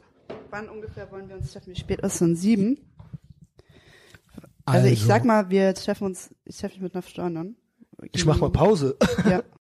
Ja, Judith war jetzt gerade mal äh, kurz draußen ähm, und jetzt machen wir hier noch weiter. Wir machen Wrap-up und sie kommt lachend rein und sagt so geil mit dem Wikipedia-Artikel. Erzählen wir weiter. Ja, du hattest nämlich gemeint, ein halbes Stündchen mich. können wir noch machen. Und ich habe gedacht, ich guck noch mal rein. Ich guck noch mal rein. Ja. Ich muss sagen, ich bin einmal durchgescrollt. Es ist gar nicht wenig. Boah, es ist ein ordentlicher Artikel. viel. Es ist ein ordentlicher Artikel. So, jetzt hat sie's mal gesehen, zum ersten Mal selber. Weißt du was? Ehre auch. Dass du so uneitel bist, dass du noch nicht mal weißt, dass du einen Wikipedia-Artikel hast. Ich muss- Jan hat keinen. Jan hat noch keinen. Der googelt Also bitte, Tag. einer machen? Wann kommt endlich der Kann Wikipedia? einer machen? Ich habe glaube, ich habe auch keinen. ich habe auch so in den höchsten Phasen des Shitstorms habe ich mir immer gedacht, boah, jetzt gibt's einen Wikipedia-Artikel und immer so, oh nee, niemand interessiert sich für mich. Naja, okay. Und dann habe ich irgendwann nicht mehr geguckt. Das Ding ist, ich hoffe, es wird jetzt nicht so langweilig, weil wir haben tatsächlich die meisten Sachen, ich habe nochmal durchgescrollt, ähm, als du gerade ein paar Sachen erledigt hast, äh, die haben wir getackelt. Also die haben wir wirklich so, alle Stationen haben wir so ein bisschen angesprochen. Ähm, ja, wir hatten ja hier angebliche äh, Tyrannei der Wokeness, ist jetzt bei Achtung Reichelt, genau, äh, Tochter einer Deutschen, eines Türken. Ähm, so, jetzt geht's weiter, Studium, Stuttgart, Berlin, Germanistik, Neudeutsche Literatur, Philosophie, Politikwissenschaften, Schloss ab, Master of Arts, richtig? Richtig. Yo, Irre. Ich habe auch Master of Arts. Medienwissenschaftler. Hass auf Arzt. Ma Master of Arts. Ist sehr gut. Ähm, ab 2018 arbeitete, jetzt ist sie ja, jetzt ist sie ja Pombeeren. Gut. Ehren, ey, wer es bis hierhin geschafft es. hat, äh, schafft das auch noch. Ich hasse Mundgeräusche. On Mic, on Mic. Ja, ich muss ja, ich, hab- sehe dich ich ja. hab die ganze Zeit drauf geachtet. Ich freue mich, dass du dir gönnst, Ja. dass du dich wohlfühlst. ähm, mach dir noch eine Kippe an. ähm, äh, bla, ach, diese Moschee. Was hältst du von dieser Moschee? Diese Ibn- Schritte Moschee? Ja, was hältst du davon? Ich habe da Thoughts zu. Ich bin gar nicht so ein Fan. Ja, also ich mag Siran Artus sehr gerne. Ich Ja. bewunderte sie, sie ist mir ein Vorbild. Mhm. Wir sind beide in Esslingen zusammen auf einer Bühne, weil sie kriegt einen internationalen Menschenrechtspreis Mhm. und hat dazu Autoren eingeladen. Und wir machen eine kleine Lesung in Esslingen. Das ist ja auch ein bisschen meine Wahlheimat, Stuttgart. ähm, ja, egal. Baden-Württemberg, ja. Aber ja. Ja, also ich will auch gar nicht jetzt auf ihr rumhacken finde- oder so, aber du weißt die wahrscheinlich, was ich Moschee- meine, ne? die Moschee- ist halt, die Moschee ist schon wichtig, also weil Mhm. sie, weil sie, also Siran Artuş ist halt eine verdammt starke Frau. So. okay, fair, ja. Das Ich meine, wollte ich wurde, nicht, äh, dem die wurde damals in den widersprechen. 80ern, ich meine, sie, sie, sie hat damals in den 80ern eine Frauenberatung gemacht. Und Mhm. das macht sie ja immer noch, dass sie muslimischen Frauen hilft, die von ihren Männern unterdrückt werden. Mhm. Und sie hat diese feministische Frauenberatung gemacht in den 80ern. Und dann kam so ein Islamisten-Ehemann und hat seine Frau erschossen und Seren Atisch in den Hals geschossen. Ja, das wollte ich jetzt, Siran war ja, das wollte ich jetzt gar nicht schmälern, ja. Und Also sie hat halt. Mhm. sie, sie, sie, sie hat ja danach einfach weitergemacht. Also ich habe bei ihr gearbeitet, da sind immer sechs Leute vom LKA Mhm. mit Knarren, die, die sie die ganze Zeit hin und her fahren, weil die so üble Morddrohungen von Islamisten gesch- geschickt, aber nicht nur in Deutschland, sondern international, die sie halt einfach mal umbringen wollen, dass sie regelmäßig wieder in diese hohe Sicherheitsstufe reingerankt wird, dass sie diese LKA-Leute braucht. Und jetzt zur Moschee, ähm, Seren Atisch versucht halt wirklich den Islam ähm, menschenfreundlicher zu machen. Sie versucht diese Steinzeitkultur, die oder diese Steinzeitreligion, die ja auch steinzeitlich ausgelebt wird im größten Teil der Welt, ähm, säkularer zu machen. Das ist ihr Ziel. Ich verstehe das Ob schon. sie da jetzt ja. damit erfolgreich ist Ob oder das nicht. der We weil im Endeffekt dann ist es kein Islam mehr. Ne? Doch, man happen. kann, man kann versuchen. Ich Man finde, man sollte versuchen. versuchen. Weißt du, was ich gut man finde im muss Moment? versuchen, den Islam zu säkularisieren und das ist ihr Ziel und sie, sie ist da sehr alleine. Aber es ist unfassbar gut, dass es sie gibt und dass sie diese Moschee hat, weil die ist den Islamisten ein Dorn im Auge und sie lässt sich nicht unterkriegen. Das ist eine unfassbar starke Frau. Die kämpft das jeden verstehe ich weiter. alles. Und deswegen finde ich, finde ich das ganze gesamte Projekt finde ich gut. Okay. Also ich finde auch ihren Neffen super. Gut. Das ist ähm, der der Tourguy, der ist der ist schwul. Mhm. Macht jetzt ähm, ist jetzt auch immer häufiger in den Medien. Das ist ein unfassbar kluger, reflektierter junger Mann, der halt einfach versucht, Homosexualität und Islam zu vereinbaren. Und ich würde Chapeau vor diesen Leuten. Diese, also die sind wirklich auch unfassbar intelligent. Ich mag sie einfach. Ich habe da gerne gearbeitet. Und ja, Das war auf jeden Fall auch eine Station. Ja, ich bin dann immer so ein bisschen so, das war, also äh, ja, unterschreibe ich alles, was du so sagst, sehe ich genauso. Und da möchte ich ihre Leistung auch nicht schmälern. Ist nur ab einem gewissen Punkt, ab, wann ist, ab wann ist es dann noch Islam? Das heißt, wird man diese Leute damit kriegen? Ist das ein, ein realistisches Angebot für jemanden, der wirklich ein weiß. Moslem ist? ich weiß. Das ist dann halt die eben so meisten, die Frage, die, aber ich, die meisten Moslems gehen natürlich in andere Moscheen. Genau. Aber und dann ich zu sagen, ach ja, das hier ist ja cool, dann mache ich das hier, sehe ich nicht. Aber ich raff schon, was sie da macht. Also Ja, es muss sie auch. da gibt's auch gute Arbeit und es ist natürlich auch so ein bisschen, sage ich mal, ähm, das weiß sie ja auch, nehme ich an, dass das einfach nochmal was anderes ist. Dass das kein realistisch, also dass das nicht realistisch ist, dass der Islam so- wird. Ich weiß, aber du musst klein anfangen. Ich finde es Aber weißt du, gut, was ich gut finde? dass du David gegen Goliath was sie macht. Ich finde gerade, äh, was im Nahen Osten passiert, eigentlich dahingehend sehr interessant. Also, ähm, ne, also dass zum Beispiel in Abu Dhabi äh, eine Kirche und eine, ein Tempel, äh, eine Synagoge neben einer Moschee stehen darf und die alle gleich groß sind.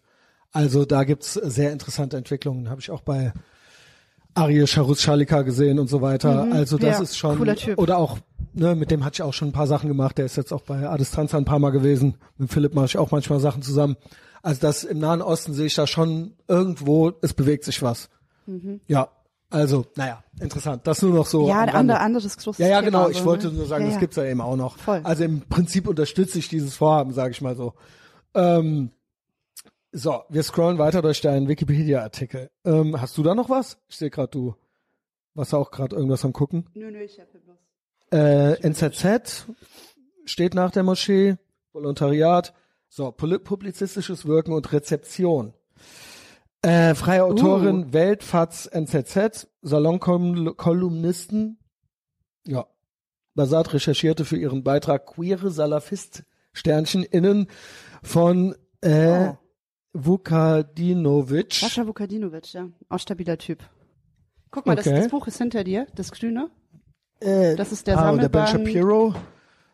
Und dann das hier, Freiheit. Ach, das kenne ich. Keine Ich glaube- sehr gute Vogue-Kritik, ähm, wenn es um, ums Thema Islamismus und Antisemitismus Yes, das hatte ich damals mitgekriegt. Da sind mehrere Autoren drin, mit denen ich auch schon was gemacht habe. Ja. Ich glaube, Emra Erken ist noch geht. drin. Ja, ja, genau. Ja, ja, cooler Typ. Aus der Schweiz, genau.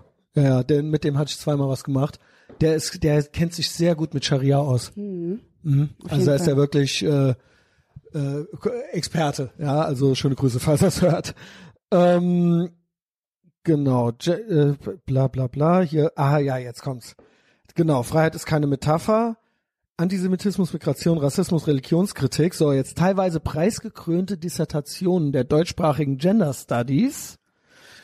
Äh, die weibliche Genitalverstümmelung und islamistische Selbstmordattentate relativieren oder gar verteidigen. Äh, recherchierte für deinen Beitrag. Also hast du dafür recherchiert. Ja.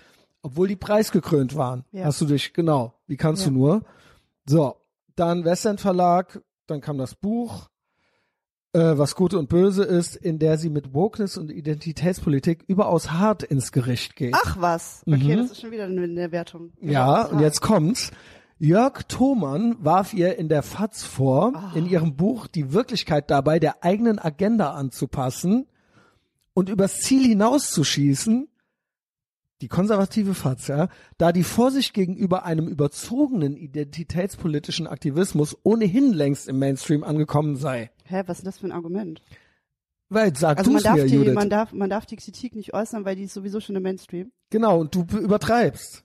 Und es reicht jetzt mal. Ja, die es ist hätten sowieso mal, alles schon die, längst die hätten Mainstream. mal die, die Rezension von der linken Taz nehmen sollen und Jan Feddersen fragen sollen, weil die fanden es ziemlich gut. Haben sie nicht. Das ist witzig, wenn Linke ähm, ihre eigenen Zeitungen nicht zitieren können, dann zu den Konservativen gehen, weil die nicht sagen, was sie wollen. Das ist wirklich witzig, ja. Ja, geb ich dir recht. Also das, das wurde jetzt hier noch so äh, rausgepickt. Äh, ihre Prophezeiung, warte mal, nee, bla. Basat blase das Problem sogar mitunter unverhältnismäßig auf, wenn sie zum Beispiel harmlose ZDF-Beiträge kritisiere. Ihre Prophezeiung, dass der nächste Darsteller von James Bond eine schwarze Frau sein werde, wies er zurück. Ich weiß nicht, was er damit zu tun hat, ob er das zu entscheiden hat. Ähm, passt ihm jedenfalls nicht. Für Simone Schmollack von der Taz war Basats Abrechnung mit einer linksliberalen Identitätspolitik weder in jedem Fall tiefgründig noch war der einzige Kritikpunkt, den sie hatte. Ansonsten hat sie nur positiv berichtet. geil. Die Reaction jetzt hier, ich find's geil, dass du diesen Artikel nicht kennst. Und erschließe sie neue Denkräume, auch wenn viele der von Basat monierten Defizite besagter Identitätspolitik durchaus von anderen kritisiert würden. Also es ist auch wieder dieses ein Argument. Satz, es war ein Satz, in dem sie kritisiert hat und davor hat sie eigentlich nur sehr lobend über das Buch gesprochen. Tja, man sucht sich das raus, was man, was ins Bild passt. Ja. Mitte 21 wurde sie Redakteurin der Bild und war dort insbesondere als Kolumnistin Was, tätig. Mitte 21? Achso. Mitte 2021, ja. Ja. Wobei auch dort der Kampf gegen Wokeness ihr großes Thema war. Zur Untermauerung ihres Standpunktes stellte sie dabei wiederholt Falschbehauptungen auf, wie man sie kennt, eben die Judith Bassat, ja. Ja, ja. Und zwar, jetzt geht's, sowohl Chefredakteur Johannes äh, Boje als auch der Online-Chef Timo Lokoschat widersprachen ihr öffentlich beziehungsweise warfen ihr die Verletzung journalistischer Standards vor. Haben Sie das gemacht? Das, ich lese nur Wikipedia. Ich weiß es nicht, Judith. Haben Sie das gemacht? Johannes Boje. Wo ist hier der Faktenfuchs für Wikipedia? Johannes Boje hat gesagt, dass der Artikel nicht, ähm, äh, dass er nicht erschienen ist, weil er, weil er nicht ähm, seinem Standard entsprach, was kompletter Bullshit ist. Der ist nicht erschienen, weil ich Okay. da den Transsexual, Transaktivismus kritisiert habe. Jo. Also ja, es, man kann sich auch auf einen Tweet ähm, stützen. Kann man machen. Ja, also es, ich bin, ich wünschte, kann bitte einer diesen Artikel, kann jemand sowas für mich machen? Ich möchte auch einen Wikipedia-Artikel drin haben, wo äh, nur solche Wertungen drin sind über mich. Also so ja- zurechtgepickte, cherry gepickte. Ja, ja. Und da war er wieder hämisch und da hat er wieder Corona geleugnet. Yo, ähm, Journalistische Standards. ja, die habe ich ja gar nicht. Nein. Ähm, widersprachen hier öffentlich, bla bla bla. Nachdem im Juni 2022 in einem Gastbeitrag anderer Autoren im Springer Schwesterblatt Die Welt ein Indoktrinieren von Kindern, in Anführungszeichen, mit der Transgender-Ideologie durch die Sendung mit der Maus und andere öffentlich-rechtliche Fernsehformate beklagt wurde, äh, und Springer Vorstandschef Matthias Döpfner daraufhin den Beitrag gegenüber, hatten wir eben, ne, den Konzernmitarbeitern offen als unterirdisch und wissenschaftlich bestenfalls grob einseitig bezeichnete, kündigte Basat bei der Bildzeitung und bezichtigte Döpfner in einem offenen Brief vor der unerträglichen Tyrannei der Woken-Aktivisten eingeknickt zu sein. Ja, Ähm, ja, das stimmt. ja, So war ist das. auch ein Zitat. Ja. Ist auch mit Anführungszeichen. Äh, wie ist das für dich so? Wie fühlt sich das so an? Komm, es ist ein bisschen cool. Es Ey, ist schon du ein hast, bisschen man cool, ja. muss scrollen. Man du muss hast einen scrollen, Wikipedia-Artikel, ja. Oh wo man Gott. rumscrollt. Ja, ja, du bist ja. berühmt. Also ich weiß schon, was ich heute Abend machen will. Wenn ich feiern gehe, dann hole ich den so, so mache ich jetzt. Hey, Ja, Flex, schau mal, weird Flex. Schau mal. Guck Das mal, ich habe einen Wikipedia-Eintrag. Genau, ich. und außerdem mal. bin ich gefährlich. Ja, ich bin gefährlich. Ich bin Mhm. ganz gefährlich. Maybe rechts? Let's find out. ähm, Joachim Huber, Medienredakteur des Tagesspiegels, Oh, es geht's weiter. Na, Hast du noch Lust? Wir sind Ja, halb ja, durch. ja. Stellt sich unmittelbar nach Basats Bildkündigung Mitte Juni 2022 bereits die Frage, ob Ui. Basats offener Brief nicht eigentlich ein Bewerbungsschreiben an Julian Reichelt gewesen sei, Hm. der damals Was, was äh, wirklich die Kollegen von Bild mir vorgeworfen haben, was mich wirklich getroffen hat, war, ich hätte den Brief nicht selbst geschrieben. Das haben Oha. die wirklich gesagt. Und das war für mich das sexistischste. Da sollten die mal lieber ihre People of, ähm, nicht People of Color, Culture Oha. People fragen, die da irgendwie Vogue sind im Konzern, ob das nicht ein bisschen sexistisch ist, weil jedes Wort von diesem offenen Brief ist auf meinem Mist gewachsen. Aber wie und garantiert hat Julian Reichelt das nicht geschrieben. Weil das halt Ach, die, sexistische. ach die, die Implikation war, dir er hätte das selber, Ja, er hätte das sogar er geschrieben. hatte das geschrieben, weil das halt sexistische Arschlöcher sind, weil sie glauben, Du so kannst schlau wie ich, ich kann's nicht. Aber da müssten sie deswegen- doch einen Anlass für haben. Ja, keine Ahnung. Also haben sie quasi auch vorher geglaubt, ah, das hat die doch nicht. nicht geschrieben. Ja, die doch nicht. Ja, den zeigen, also den hat es ja gezeigt, ne? Ja.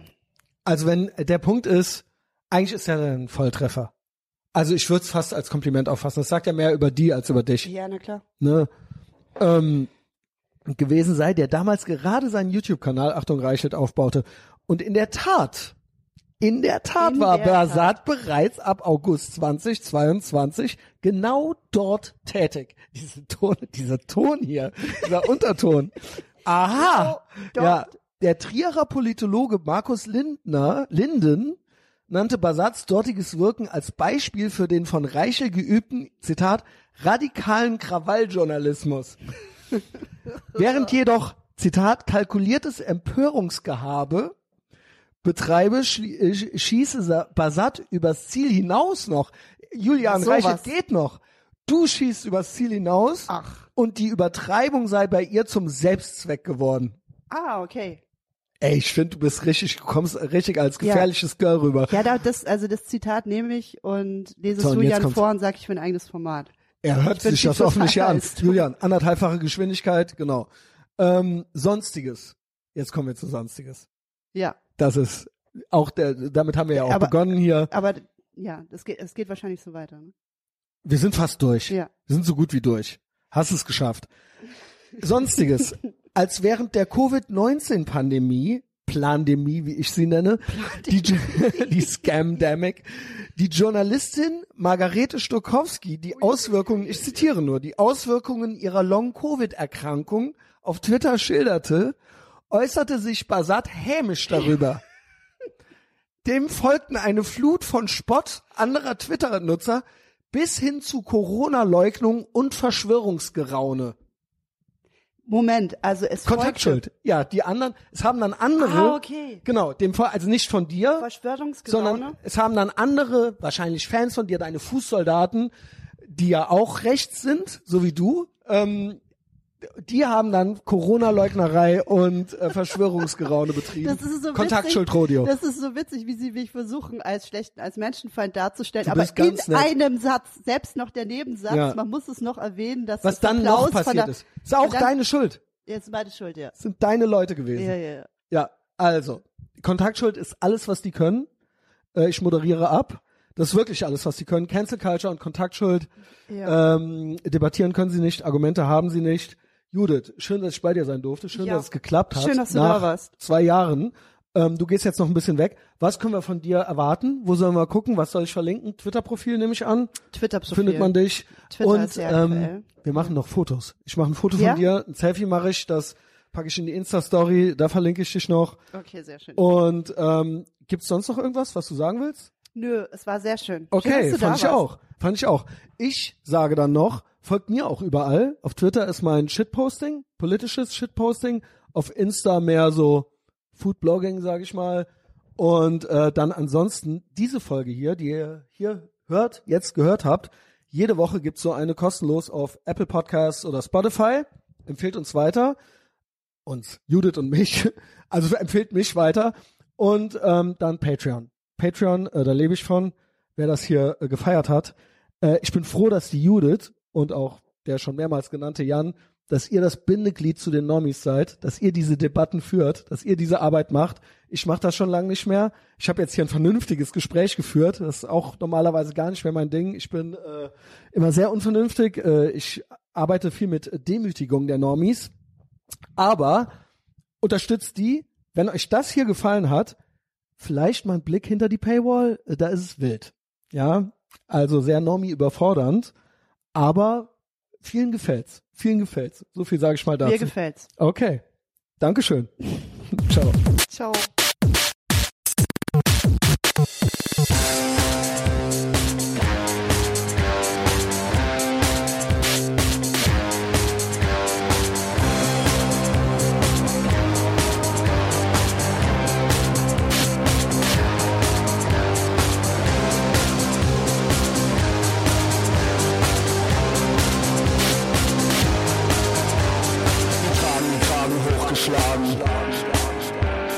Wir tragen den Kragen hochgeschlagen. Wir warten auf ein Zeichen, um den nächsten Schritt zu gehen. An düsteren Novembertagen